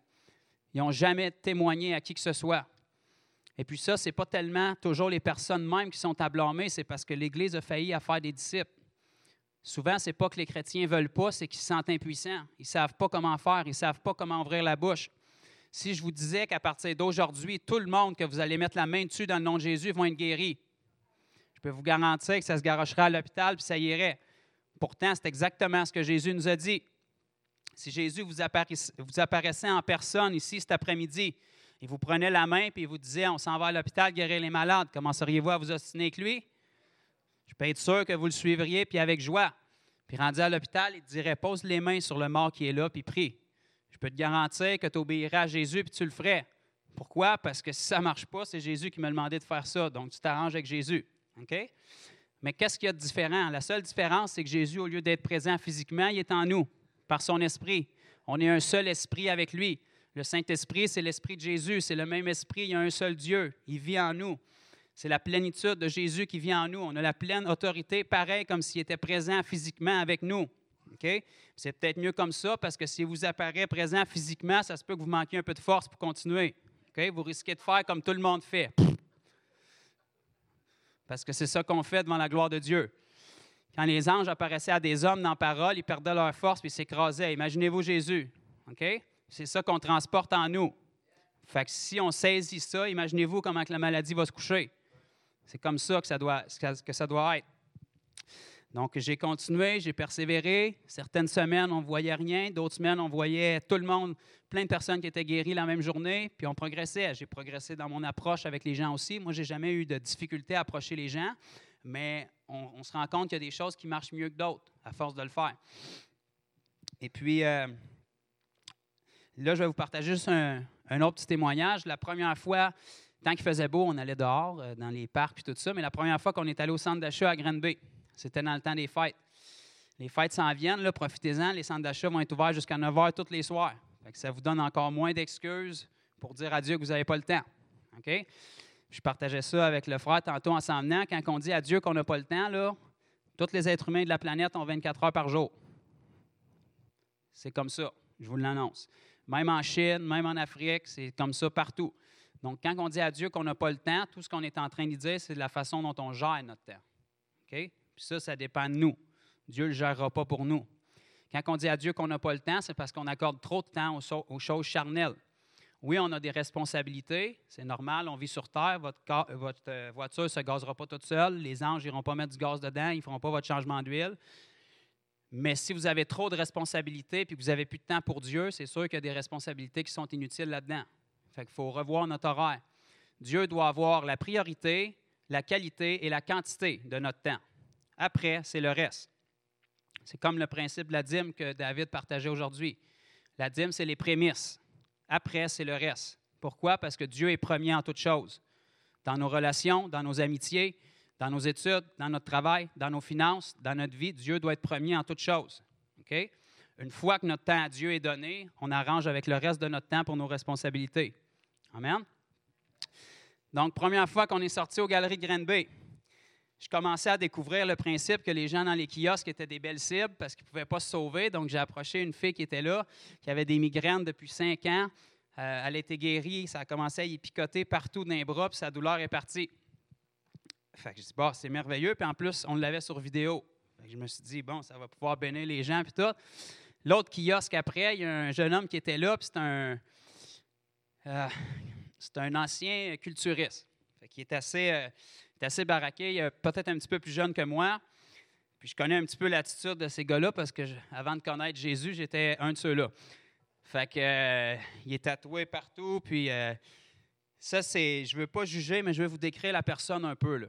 Si je l'aurais approché pour lui dire mon frère Jésus t'aime, c'est pas mal sûr qu'il m'aurait reviré, même si c'est vrai que Jésus l'aime. Je l'ai approché, puis je lui ai dit euh, Tu vas peut-être trouver ça bizarre, mais ton ami qui est au kiosque à côté, elle vient d'être guérie, puis je voulais savoir si tu n'aurais pas par hasard de la douleur dans ton corps, euh, parce qu'on prie pour les malades. Fait qu'il me regarde, puis on sait tout ce qui se dit dans sa tête, mais il ne peut pas se sauver parce que je suis un client. Fait que, euh, il me dit Ouais. Il dit euh, Vous faites du culturisme, puis euh, je suis blessé, une lésion du sous-épinier, j'étais obligé d'arrêter de m'entraîner, j'ai perdu la sensibilité dans mon majeur. Ah, ben, j'ai dit, c'est parfait. J'ai dit, t'accepterais-tu que je prie pour toi? Ça va juste prendre quelques secondes. Fait que, il ne pouvait pas se sauver nulle part, puis il n'y avait pas d'autres clients. Fait qu'il dit, euh, OK, vas-y. Fait que, commence à prier pour lui, pour son doigt. En dedans de deux prières, la sensibilité revient dans son majeur. Parce que la lésion dans le bicep avait fait, je sais pas, les nerfs ou quelque chose, ça avait fait perdre la sensibilité. Après ça, je commence à prier pour son bicep, puis en dedans de, je sais pas, peut-être, il est sur YouTube aussi, deux, trois, peut-être quatre prières, ça part complètement.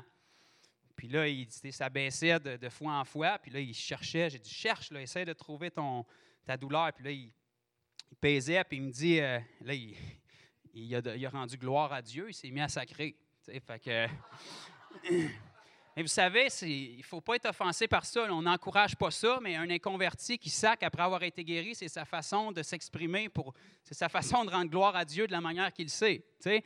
Fait qu'il il touche son bras, là, ça sort. je ne suis pas tombé à genoux, je ne l'ai pas aspergé de sang pour le. Non. Il faut, faut que vous compreniez, là. OK? On deal avec des inconvertis, puis on n'est pas là pour corriger ça pour l'instant. On n'est pas là pour corriger leurs actions. La Bible dit qu'on juge personne selon la chair, mais selon l'esprit. On regarde avec nos yeux spirituels, on ne leur dit pas où est-ce qu'ils sont rendus, puis qu'est-ce qu'ils font de pas correct, on leur dit où est-ce qu'ils sont appelés, puis qu'est-ce que Dieu a mis en eux. Fait que là, il, là, il y a des clients qui arrivent, ils savaient juste mon nom. Puis là, j'ai dit, ben, j'ai dit, parfait, je vais te laisser avec tes clients. Puis j'ai dit, euh, j'y avais expliqué, là, c'est Jésus qui t'a guéri parce qu'il t'aime. J'ai dit, penses-tu que j'ai le pouvoir de t'enlever ça? Il savait, les médecins n'avaient pas pu le guérir, puis il a arrêté la compétition à cause de ça. Fait qu'il était encore carré, mais il en avait perdu beaucoup. Fait que ça reste de même. On continue, on continue notre journée. C'est d'ailleurs cette journée-là que mon ami qui était avec moi a été activé. Les deux filles qu'on a approchées après, ils ont été guéries. Fait que euh, là, c'est le fun parce qu'elle, ça faisait un mois et demi qu'elle attendait puis qu'elle persévérait. Puis Satan, il disait ça marche parce que c'est Joe, mais ça marche pas parce que c'est toi. Parce qu'elle n'avait jamais vu de femme avoir des résultats encore. Satan, il va prendre les méthodes qu'il veut. Là. Hein? Ça, c'est sûr. Quand, ça parle ici, là, vous le savez d'où ça vient. Quand ça vous décourage, vous savez d'où ça vient. Quand ça vous empêche d'obéir, vous le savez d'où ça vient. Dieu ne parle pas comme ça. La condamnation, ce n'est pas un outil de Dieu. Vous le savez. Romains, Romains 8.1 nous dit il n'y a point de condamnation pour ceux qui sont en Christ. Dieu ne parle pas par la condamnation, il parle par la conviction. C'est quoi la différence? La condamnation, ça te décourage, ça t'affaiblit, puis ça t'éloigne de Dieu. La conviction, ça tombe sur toi, ça t'attire vers Dieu, puis ça rouvre ton cœur à aller plus loin avec Dieu. C'est comme ça que Dieu fonctionne. Donc, la semaine d'après, on retourne au même centre d'achat, puis le gars est encore là, au même kiosque. Ce n'était pas son, sa job principale, il faisait ça euh, un à côté, qu'on dit. Euh, il vendait des tours de Ferrari sur la, piste à Napierville. Puis... Fait que mon ami, elle le voit, elle dit Le monsieur qui a été guéri, euh, je nommerai pas son nom, mais elle dit Le, monsieur qui a été guéri, il est encore là. Fait que j'ai dit Bon, ben, j'ai dit Parfait, je vais passer proche comme si de rien n'était. Puis je dis On va voir qu'est-ce qui va arriver. Fait que je m'en vais bien lentement en avant du kiosque, puis il dit Hey. Ah, ah, ah, t'es, là.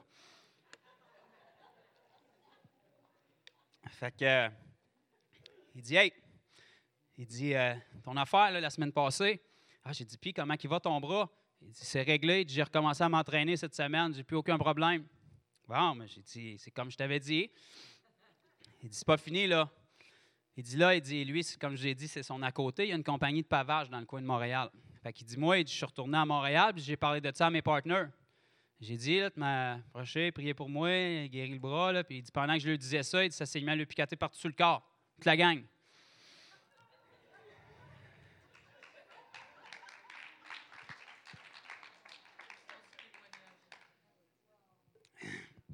Qu'est-ce qu'on a dit tantôt? Le témoignage, c'est l'esprit de la prophétie. OK? L'Esprit de Dieu ne demeure pas en lui encore, il n'est pas né nouveau, mais parce qu'il a expérimenté quelque chose avec Jésus puis qu'il a donné un témoignage pour la gloire de Dieu sans le savoir, la présence de Dieu s'est manifestée là. Là, il dit Mes chums, ils m'ont dit, d'après moi, tu m'as donné un pouvoir, puis il dit Quand je leur parle, ça les touchait. là. Fait que là, je ne l'ai pas corrigé avec des écritures, puis je ne l'ai pas inscrit à un séminaire de théologie. J'y ai juste dit, ben, j'ai dit, c'est pas tout à fait comme ça que ça marche, mais regarde. Fait que là, je me suis servi de ça pour commencer à lui témoigner. Puis, euh, c'est vraiment fou. Puis là, il, s'est ouvert. Puis, c'est un gars qui avait tout dans la vie. Tu sais, il a l'argent, il a la job, il a les femmes, il a tout, mais il se sent tout le temps vide. Ben, je le sais. Fait que je commence à y témoigner avec mon évangile Kung Fu. Puis là, euh, là il dit, euh, il dit, ouais, il dit, moi, je me suis fait opérer végétaux dans la gorge quand j'étais plus jeune. Puis, je ne sais pas comment ça marche, mais en tout cas, il était tout le temps bloqué. Ils ont enlevé une partie, là, les, entre la gorge puis le, nez puis tout. Fait qu'il dit, puis il dit depuis ce temps-là, il dit je, je, tousse tout le temps, puis des fois j'ai de la misère, à, je, me dérume un peu, puis il dit euh, t'es un petit peu mal à l'aise, il dit euh, pense que je peux faire le quoi pour ça? ben j'ai dit ben oui, j'ai dit garde, on va prier comme la semaine passée, puis j'ai dit Jésus va te guérir là, il est encore vivant, puis euh, fait que là, d'après moi, il avait peur que je mette la main sur la gorge. Tu sais, fait que j'ai dit, ah, donne-moi ta main, on va prier. Fait que je pogne sa main, puis je me souviens pas. Là, je commande aux végétaux d'être guéris, puis euh, bla, bla, bla, bla, bla. Je sais pas ce que j'ai dit. Comme je vous ai dit tantôt, c'est pas la prière qui compte. OK? Votre prière, là, je veux pas offenser personne, mais même si vous diriez abracadabra, si vous croyez en Jésus-Christ, puis vous savez qui vous êtes, il va être guéri pareil. Pas passer de la magie parce que vous fonctionnez selon votre identité. OK? Fait que j'ai prié pour lui quelques secondes. Il me regarde et dit Il dit Waouh, c'est fou. J'ai senti un coup dans ma gorge puis ça a débloqué. Ben, c'est. on ne sait pas ce que Dieu fait. On n'est pas médecin, c'est lui qui le fait. Tout ce qu'on a, c'est pas se poser de questions puis le faire. Fait que là, il se rouvre encore plus, il prend mes coordonnées, il rentre ça dans son iPad, il dit faut que je te mette en contact. Et les gars qui s'entraînent, ils ont tout mal quelque part. Fait que, il dit là, il dit Garbin, là. Il dit J'ai parlé de ça à une de mes chums. Il dit Elle travaille dans un jardin qui est en avant là-bas. Là. Dit Elle a des problèmes avec ses jambes. Vous pouvez voir guérir ben, Je dis Donne-nous son nom. On va voir qu'est-ce qu'on peut faire. Fait que. il dit, il dit, là, elle s'appelle, euh, je ne donnerai pas le nom, mais tel nom. Puis il dit, le magasin est juste en avant, ils vendent des, ils vendaient des parfums et des trucs comme ça. Fait que là, moi, j'étais déjà en retard pour le travail parce que la ponctualité, c'est pas ma plus grande qualité. Fait que là, mon amie était avec moi. Elle dit Qu'est-ce que je fais? Elle dit Je dois-tu y aller? Et Elle, ça faisait juste une semaine qu'elle avait commencé à avoir des résultats. Ben, j'ai dit Moi, j'ai pas le temps. J'ai dit Tu as Jésus en toi. J'ai dit Tu y vas. Tu sais, j'avais une certaine inquiétude, mais j'ai fait transparaître comme si j'en avais pas. Fait qu'elle, ça l'a mis en confiance. Ben, j'ai dit Tu y vas, tu sais comment faire. Elle l'a fait la semaine passée. Puis, fait que je décolle, je m'en vais au travail. Pendant que je m'en vais vers le travail, je reçois un message texte sur mon téléphone. Fait que rendu au travail, je check ça. Elle dit La fille dans la boutique a été guérie, ça se met à y picoter partout dans les jambes. Elle dit, quand elle a dit ça, l'autre fille qui travaillait avec elle nous a dit qu'elle avait mal aux jambes aussi. Elle dit, ça y tombe dans les jambes aussi, ça se met à y picoter partout, puis sa douleur part. Merci Jésus. Amen. Là, je vous annonce ce qui va se passer dans vos vies si vous continuez à le faire. OK? Parce que la seule raison que Dieu le fait pour moi, c'est parce que j'y ai cru puis j'obéis. OK? Puis je ne suis pas tout le temps à 100 dans la foi, pas d'incrédulité, sinon j'aurais 100 mais j'ai une assez bonne connaissance de Dieu pour savoir que quand je n'ai pas 100% ce n'est pas Dieu le problème, c'est ma foi. OK? On a partagé un petit peu tantôt. Si on aurait la foi gros comme un grain de sénévé, on dirait à cette montagne, on parle-tu à Dieu ou à la montagne? À la montagne. Ôte-toi de là et elle se jetterait dans la mer. La preuve qu'on a la foi, c'est-tu qu'on parle à la montagne ou c'est Castas?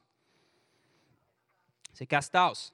L'Église a été programmée, formulée aujourd'hui pour parler aux montagnes.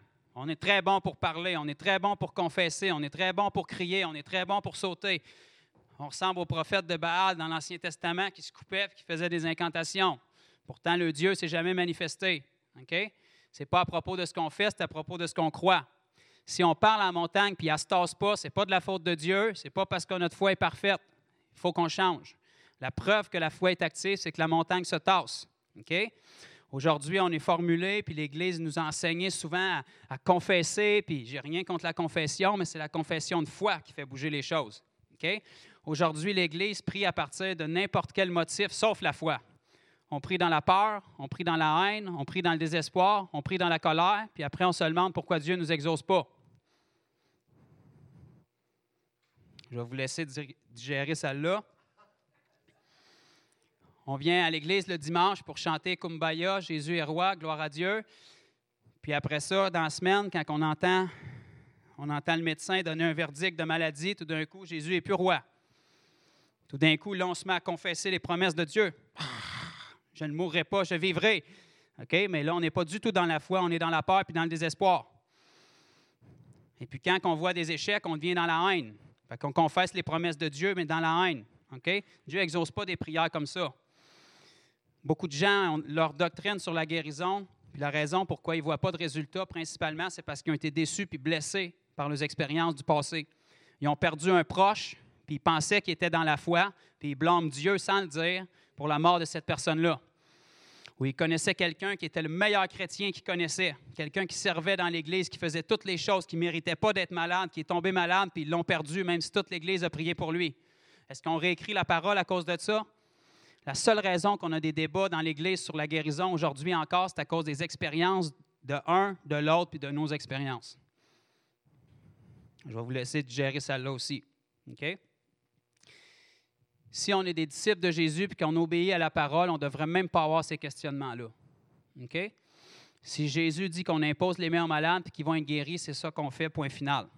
Si Jésus nous demande de baptiser les gens et de faire des disciples avec, c'est ça qu'on fait, point final.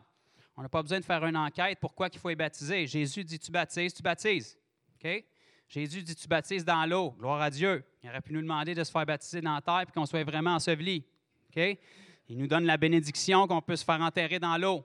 Romains 6 nous dit qu'on meurt dans les eaux du baptême et qu'on ressort en nouveauté de vie.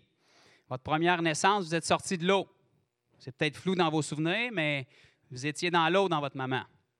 OK? Donc, Dieu nous demande pour notre nouvelle naissance de sortir de l'eau aussi. Si Jésus a dit qu'on devait attendre la promesse du Père, qui était le baptême du Saint-Esprit, on n'a pas de questions à poser et à se débattre là-dessus. Les gens vont dire, ben moi, je ne crois pas dans la guérison parce que je n'ai jamais vu dans mon Église. Mais c'est sûr que s'il n'y a personne dans l'Église qui croit dans la guérison, ils n'enseigneront pas sa guérison. S'il n'y a personne qui enseigne sa guérison, ben, il n'y aura pas de guérison. S'il n'y a pas de guérison, les gens vont dire, ben, c'est clair que Jésus ne guérit pas parce qu'il n'y a pas de guérison. Mais la foi vient de ce qu'on entend, puis ce qu'on entend vient de la parole de Dieu. Si personne enseigne sa guérison, tu ne pourras pas croire dans la guérison, donc tu ne verras pas de guérison. OK? C'est comme ça que ça marche. C'est un cercle vicieux. Tout le monde se promène avec des œillères, puis il y a des milieux qui ne croient pas dans le Saint-Esprit. Donc, si tu ne crois pas au baptême du Saint-Esprit, ben, tu ne seras pas baptisé. Donc, tu vas en revenir au final avec la doctrine en te disant, bien, clairement, le baptême du Saint-Esprit n'existe pas aujourd'hui parce que s'il existait, on serait baptisé. Mais comme il n'y a personne dans mon Église qui est baptisé du Saint-Esprit, forcément, le baptême du Saint-Esprit n'existe pas. Mais ce n'est pas parce que tu ne sais pas quelque chose que ça n'existe pas. Même si quelqu'un ne croit pas que Jésus est Seigneur, il est Seigneur pareil. Tu es juste ignorant, ce n'est pas de ta faute, mais va chercher la connaissance. Ce n'est pas parce que tu n'as jamais vu le baptême du Saint-Esprit que le baptême du Saint-Esprit n'existe pas. Si tu es un disciple de Jésus, tu crois ses paroles. Jésus, après avoir soufflé sur ses disciples, je ne sais pas pourquoi je touche ça, mais gloire à Dieu pour ça. Jésus, après avoir soufflé sur ses disciples dans Jean 20, il a dit Recevez le Saint-Esprit. Avez-vous déjà lu ça? Mais, il leur a dit Après avoir soufflé sur eux, attendez à Jérusalem ce que le Père a promis. Oh, ça, ça veut dire que ce que le Père a promis, ce n'était pas ce qui venait de souffler sur eux, parce qu'il y avait une autre promesse. Qu'est-ce qu'ils ont fait, les disciples? Ils se sont mis à argumenter. Bon, D'après moi, Jésus est trop fatigué, il commence à, divaguer un peu. Non, ils se sont en allés dans la chambre haute puis ils ont attendu la promesse du Père. Est-ce que la promesse est venue? Oui, elle est venue. Pourquoi? Parce que Jésus savait ce qu'il disait. S'il n'aurait pas attendu, on en a parlé aujourd'hui, il serait passé à côté. Ils ont attendu, ils ont été fidèles, ils ont cru à la parole, puis ils l'ont vu. Donc, si tu veux voir des guérisons, il faut que tu pries pour les gens, avec persistance, avec persévérance. Je mentionnais Todd tantôt parce que je pense que c'est, un super bel exemple. Ceux qui ont étudié un peu Todd, c'est, un peu le pionnier dans ce qu'on a fait aujourd'hui. Euh, pas pour donner la gloire à l'homme, mais juste, la- l'apôtre Paul, vous savez, il a dit Soyez mes imitateurs, comme je suis moi-même de Christ. OK? Fait que si vous voyez quelque chose dans la vie de quelqu'un que Jésus faisait, imitez cette personne-là. Vous avez le feu vert. OK? Ce n'est pas de l'idolâtrie. Quand vous voyez que quelqu'un fait quelque chose qui n'est pas dans la vie de Jésus, bien là, ayez la sagesse de ne pas l'imiter. Il faut être capable de faire la différence des choses puis avoir du discernement. Jésus, si vous voulez savoir c'est quoi la volonté de Dieu, Jésus. On n'interprète pas Jésus à travers les apôtres, on interprète les apôtres à travers Jésus. Jésus était la théologie parfaite. Jésus était le chemin, la vérité et la vie. Puis il l'est encore. Jésus était Dieu manifesté dans la chair, ce qui fait qu'il est le commencement et la fin, l'alpha et l'oméga, il ne change pas. Le progrès, l'amélioration, ce n'est pas pour lui. Il a tout le temps tout su, puis il sait encore tout. Il est toujours parfait. Donc Jésus ne faisait que ce qu'il voyait son Père faire. Donc si c'est vrai, ça veut dire que tout ce que Jésus a fait était la parfaite volonté de Dieu. Donc si on s'en tient à ce que Jésus a fait, on ne s'égarera pas. C'est Jésus guérissait tous les malades, chassait tous les démons, allait de lieu en lieu faisant du bien. Pourquoi est-ce qu'on se trouve d'autres excuses que ça? On n'a pas de réponse à ça. La seule, explication, c'est nos expériences personnelles puis des témoignages qu'on a entendus de gens ici et là. Les témoignages sont là, c'est l'esprit de la prophétie. Sont là pour confirmer la parole. Si vous entendez un témoignage de quelqu'un qui a perdu quelqu'un qui était malade, mais c'est vraiment triste que ce soit arrivé comme ça, mais ce n'est pas la volonté de Dieu. Fait qu'on met ça de côté, c'est pas qu'on est insensible à la situation, c'est juste qu'on la met de côté puis on continue. Si la Bible se serait arrêtée au moment de la transfiguration, quand les disciples ont eu un échec avec le jeune homme, bien là, on aurait le droit d'avoir beaucoup de doctrines aujourd'hui.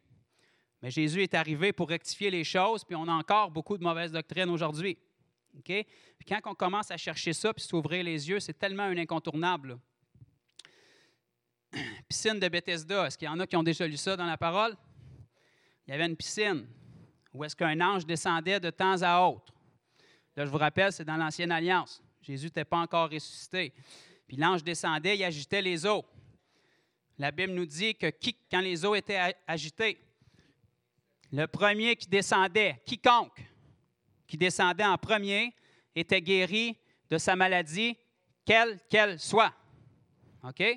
Si quiconque était guéri de quoi que ce soit dans les eaux, ou est-ce qu'un ange agitait les eaux, qu'est-ce qui nous permet de croire que Jésus est moins puissant que ça? OK? Si la puissance de l'ange qui agitait les eaux était capable de guérir quiconque de quoi que ce soit, pourquoi est-ce que Jésus ne pourrait pas guérir quiconque de quoi que ce soit? Est-ce que Jésus est le roi des rois? Est-ce que Jésus est le Seigneur des seigneurs? Est-ce que Jésus est la théologie parfaite? Est-ce que Jésus est notre modèle? Est-ce que Jésus est notre maître? Est-ce que Jésus est le chemin, la vérité et la vie? Est-ce que votre Bible dit dans Colossiens 1,15 que Jésus était l'image visible du Dieu invisible? Moi, ça dit ça dans ma Bible. Ça nous dit dans Hébreu qu'il était le reflet de sa gloire et l'empreinte de sa personne. C'est Dieu manifesté dans la chair pour qu'on puisse comprendre. Personne ne peut voir Dieu et vivre. Je pense que vous avez compris ça. Donc, il s'est manifesté dans la chair pour qu'on puisse voir à quoi ça ressemblait. Jésus était l'image de Dieu dans la chair, pas dans son corps physique. Il était comme vous, comme moi. La Bible nous dit qu'il n'y avait rien pour attirer le regard d'exceptionnel. Donc, s'il était l'image de Dieu, ce n'était pas dans sa chair, c'était dans sa nature, dans la façon dont il traitait les gens, dans la façon dont il établissait le royaume partout où est-ce qu'il était. Jésus, en trois ans de ministère, trois ans et demi ici, a bouleversé le monde d'une manière tellement extraordinaire que 2000 ans plus tard, on est la preuve de sa puissance. Imaginez-vous ce qu'on peut faire aujourd'hui qu'il y a des millions de petits Jésus à travers la planète si on commence à faire ce que Jésus faisait. La renommée de Jésus se répandait. La raison pourquoi les gens suivaient Jésus, ce n'est pas parce qu'ils le trouvaient nécessairement extrêmement sympathique. Jésus devait être extrêmement sympathique, mais la majorité du temps, ce qu'il enseignait, les gens n'étaient pas d'accord. Ça ne leur plaisait pas du tout. Mais ils suivaient Jésus parce que les miracles étaient là. Les miracles, ça ferme les bouches. Les miracles, ça limite les argumentations. OK? Vous pouvez argumenter avec quelqu'un sur la religion toute la journée, ça ne changera rien. Si vous priez pour lui puis il est guéri, ça vient de couper beaucoup. Donc, euh, c'est ça. Je pense que je vais me limiter à ça. le message que je voulais vous transmettre vraiment ce soir, c'est que là, vous avez été aujourd'hui pour la majorité, mais ce qui est important, c'est ce que vous allez faire avec ça. Qu'est-ce que Dieu m'a révélé en 2014? Si j'avais rien fait avec, on serait au même niveau aujourd'hui. L'important, c'est comment vous allez chérir ça et que vous allez persévérer. Ce n'est pas toutes les semaines qui vont être extraordinaires. Ce n'est pas toutes les semaines que les gens vont être sympathiques. Ça fait deux ans que je le fais, je ne suis pas encore mort, je ne me suis pas encore fait tirer dessus, je ne me suis même pas encore fait lapider. Mais ça ne veut pas dire que ça n'arrivera pas. Fait que soyons conscients, il faut persévérer, il faut persister. Qu'on voit des résultats ou qu'on n'en voit pas, puis je peux vous garantir que si vous persistez, vous allez en voir de plus en plus. Amen? Maintenant, je veux juste régler quelque chose avec euh, mon ami Priscille là et Délène. Délène, est parti à la salle de bain? OK. Donc, je vais parler un petit peu dans son dos tandis qu'il n'est pas là. Euh, c'est un petit couple que je connais très peu. En fait, c'est la première fois que je les ai vus aujourd'hui. Mais euh, Délène m'a écrit dans la nuit, a quelques semaines, puis il m'a dit qu'il était tombé sur mes vidéos sur YouTube. Et puis, euh, Délène, je suis en train de parler de toi. Ça te gêne-tu d'avancer avec ta copine? De toute façon, je t'ai mis sur le spot, tu pas vraiment le choix. Je sais très peu de choses sur lui. Euh, on s'est parlé un petit peu sur euh, Messenger, puis euh, j'ai beaucoup de messages, fait que des fois, je n'ai pas le temps de parler énormément. Mais bref, il m'a dit un petit peu qu'est-ce qu'il vivait, puis avec sa copine, puis de, de quel milieu qu'il venait. puis tantôt, on s'est parlé juste un petit peu, c'est la première fois qu'on se rencontrait, puis comme je vous ai dit, ils sont, de ce que j'ai pu comprendre, ils sont prêts à donner leur vie à Jésus. Donc, moi, je ne veux pas laisser une journée de plus passer. Euh, ça ne dépend pas de Dieu, ça ne dépend pas de nous, ça dépend de leur choix. Puis ils, m'ont dit qu'ils étaient prêts à donner leur vie à Jésus. OK? La raison pourquoi on fait tout ça, c'est ça le but ultime. Tu peux monter avec euh, cette. Euh, OK. Donc, euh, euh, juste, je te connais vraiment pas, fait que je me mets en the spot, mais euh, dans le fond, comment est-ce que tu as entendu parler de moi? Qu'est-ce qui s'est passé? Qu'est-ce, qui se passe dans votre vie depuis les dernières semaines, euh, depuis que tu m'as écrit? Puis... Ben, pour vrai, il s'est passé gros des choses. Essayer de tout énumérer ça, ça, ça- fait gros du stock. Ben, pour commencer, ma mère, je veux que je te tienne? Ouais, fais juste dire comment tu as communiqué avec moi, OK. qu'est-ce que tu as fait? Euh, ben, dans le fond, euh, ma mère, elle est, est chrétienne et est née de nouveau aussi. Puis euh, moi, je suis né.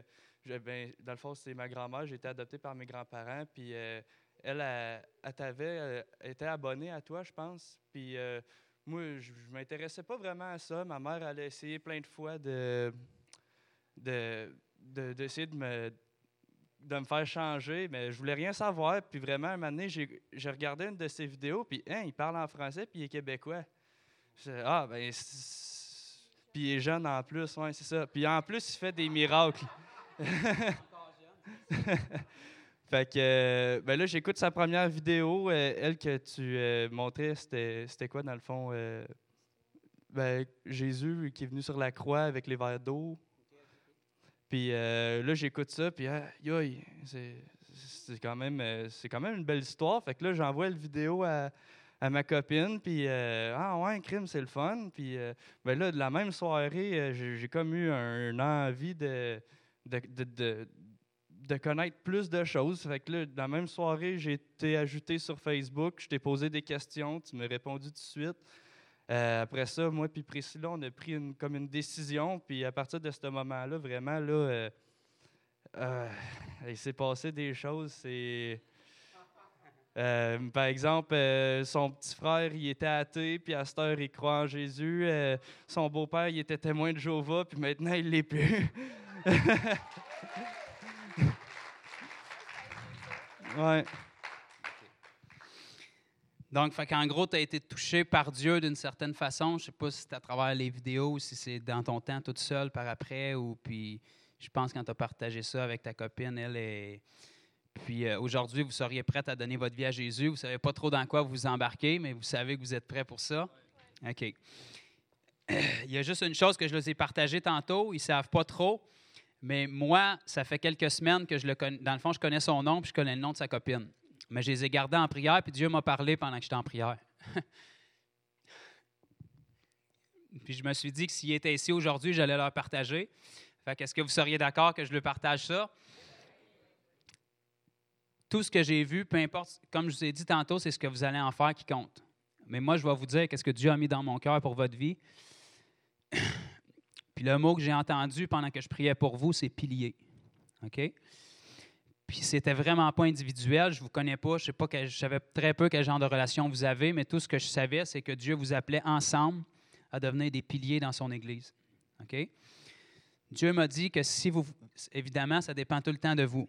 Mais si vous vous donnez à fond pour Dieu, vous allez devenir des gens qui vont être des modèles pour plusieurs autres personnes. Vos progrès vont être tellement rapides que les gens vont être épatés, puis les gens vont être excités par Jésus à cause de vos vies.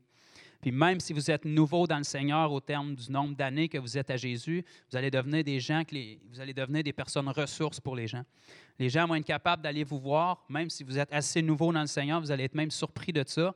Puis ils vont venir vous voir parce qu'ils vont savoir qu'ils peuvent avoir confiance en vous. Ils vont reconnaître que vous avez une relation avec Dieu, puis vous avez une grâce de Dieu sur votre vie pour les aider. Puis vous allez devenir des personnes que même, peu importe les saisons, peu importe les circonstances, peu importe le moment de l'année, les gens savent que quand ils font affaire avec vous, c'est toujours les mêmes personnes qui sont là. C'est toujours des gens qui sont au même niveau avec Dieu. C'est toujours des gens qui sont à fond, puis vos progrès vont être évidents pour les gens. OK? Vous n'aurez pas besoin de forcer. Vous allez seulement passer du temps avec Dieu. Vous allez être transformé. Puis vraiment, je sais, tu m'as partagé un petit peu tes sentiments pour euh, Priscilla, mais moi, je voyais, c'est vraiment les deux. OK? Je vous voyais ensemble, je vous voyais en temps. Je fais vraiment pas ça souvent là, pour les gens qui me connaissent, mais quand j'ai quelque chose à cœur, il faut que je le partage. Je ne suis pas le genre à matcher le monde puis à faire des dates, mais tout ce que j'ai entendu, puis c'était vraiment fort, j'entendais pilier dans mon église. OK? Fait que peu importe à quelle église vous allez être, je ne sais pas quel ministère que Dieu a établi sur vous, qu'est-ce qu'il veut faire avec vous, mais j'entendais pilier des gens de confiance qui vont être fermes, qui vont être stables, puis que les gens vont aller vers vous, puis ils vont progresser à cause de vos vies. Vous allez être une inspiration pour eux autres. Amen. Donc, euh, euh, êtes-vous prête à, confirmer votre, votre décision devant les gens pour donner votre vie à Jésus? La prochaine étape, évidemment, je vous en ai parlé un petit peu, c'est d'être baptisé. On va régler ça à un moment donné, mais on va trouver de l'eau quelque part. On est au Québec, on en a. Donc, je vous ai partagé un petit peu qu'est-ce que c'était. La première étape dans Parole, c- puis ça n'a pas changé, c'est la repentance, le baptême d'eau, puis le baptême du Saint-Esprit. OK? C'est ça que Dieu veut pour vous. Puis, euh, est-ce que vous avez déjà lu ça dans vos Bibles? Est-ce qu'on honore la parole? Si ce n'est pas l'expérience des gens qu'on a connus, est-ce qu'on honore l'expérience des gens ou la parole? Amen. Donc, la repentance, comme je vous ai partagé un petit peu après-midi, c'est que vous reconnaissez votre vie séparée de Dieu. Je ne sais pas ce que vous avez fait, mais vous êtes probablement convaincu que vous avez désobéi à Dieu au moins une fois dans votre vie, peut-être plus qu'une fois.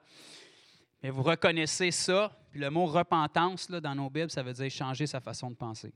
Ça veut dire souhaiter que si c'était à recommencer, vous n'auriez pas fait ce que vous avez fait. Puis souhaiter que si c'était à recommencer, vous décideriez volontairement de vivre pour Jésus. Est-ce que c'est ça que vous voulez faire à partir d'aujourd'hui? Oui. C'est-tu moi qui vous force? C'est-tu votre décision? OK, vous êtes prête à vivre pour Jésus, peu importe en quoi ça engage, même si vous ne le savez pas, dans quoi vous vous embarquez.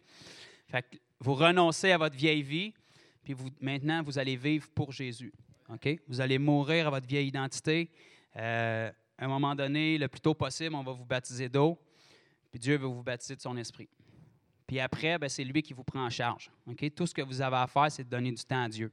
Il va commencer à vous faire grandir. Il va commencer à vous révéler les choses dans vos vies qui doivent changer. OK? Comme je vous ai partagé un petit peu tantôt, votre cœur va être changé. Ce qui veut dire qu'il y a des choses que vous faisiez, vous ne seriez plus capable de les faire instinctivement. Il y a d'autres choses, je sais que ça a déjà commencé, mais il y a des choses que vous faisiez, vous ne savez même pas que c'était mal, puis tout d'un coup, vous allez filer croche en les faisant. Parce que votre cœur va être changé. OK? Puis Dieu a déjà commencé à travailler. Tout ce qu'on va faire aujourd'hui, ce n'est pas une formule magique, c'est juste pour que vous puissiez confesser publiquement devant les gens qui sont là que vous donnez votre vie à Jésus. Puis euh, après ça, on va vous baptiser aussitôt que possible, peu importe c'est qui qui le fait. Puis euh, vous êtes une bénédiction pour moi, puis pour probablement, je pense, les gens qui sont ici. OK?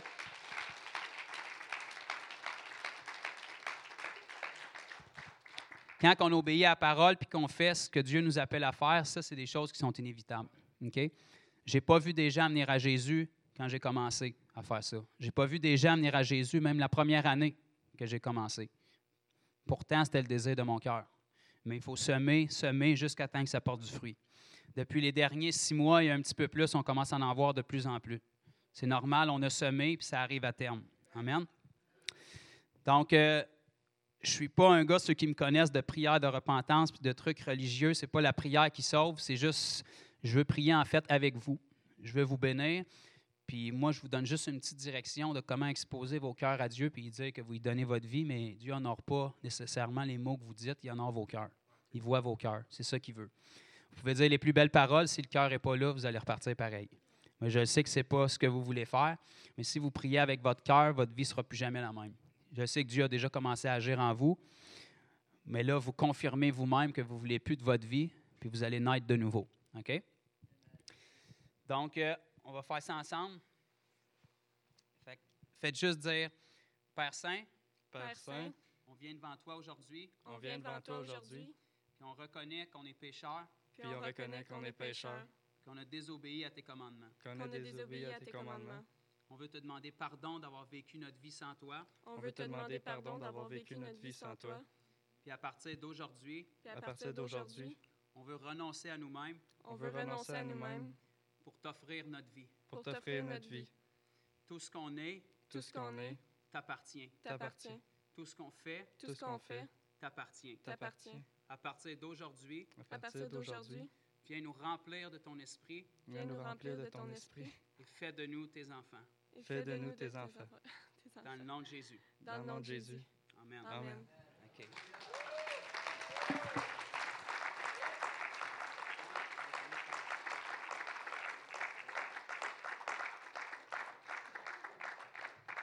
J'aimerais ça juste que vous éleviez vos mains vers eux. On va juste prier pour les bénir. Puis euh, on sait que on sait qu'est-ce qu'ils ont fait. Les autres, ils ne savent pas dans quoi ils viennent de s'embarquer, mais nous, ça a changé notre vie. Est-ce que l'Évangile a changé votre vie? Êtes-vous content que vous n'êtes pas ce que vous devez être, mais que vous êtes loin d'être qui vous étiez? Amen. Père, on veut juste te remercier pour le jeune couple qui est ici. Je te remercie de les avoir mis sur ma route et de les avoir attirés à toi, Seigneur.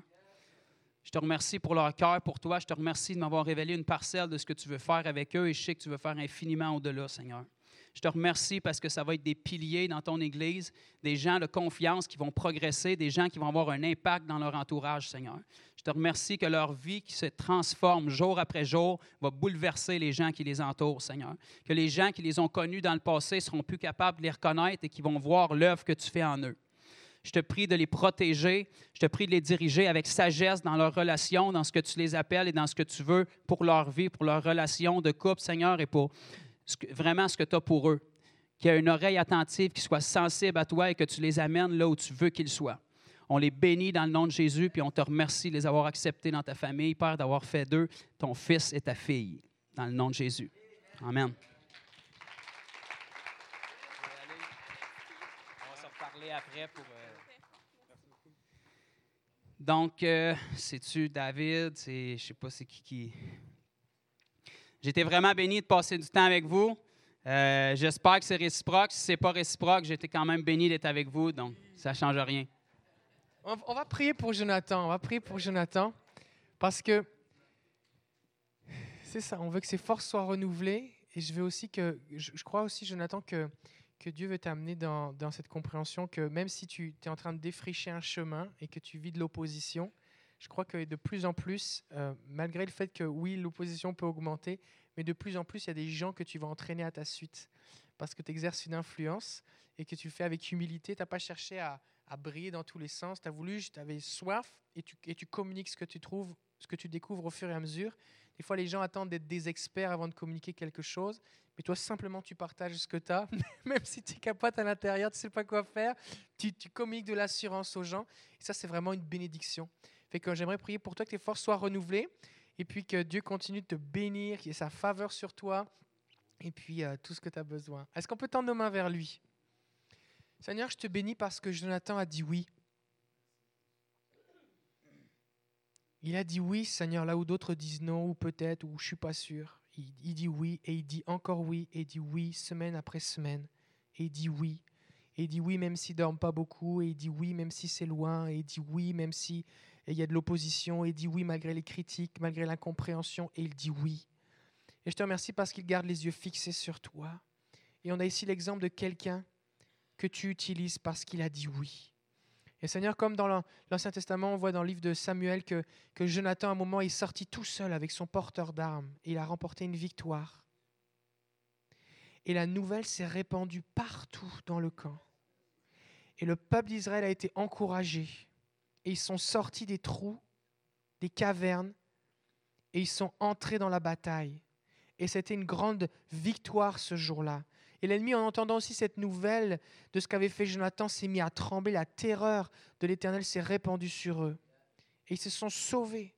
Je prie au nom de Jésus maintenant que ta bénédiction continue de se propager dans la vie de Jonathan, qu'il se multiplie, qu'il en inspire d'autres, que ces vidéos, Seigneur, ne soient plus vues des 5 ou 600 fois, mais des milliers, des dizaines de milliers de fois.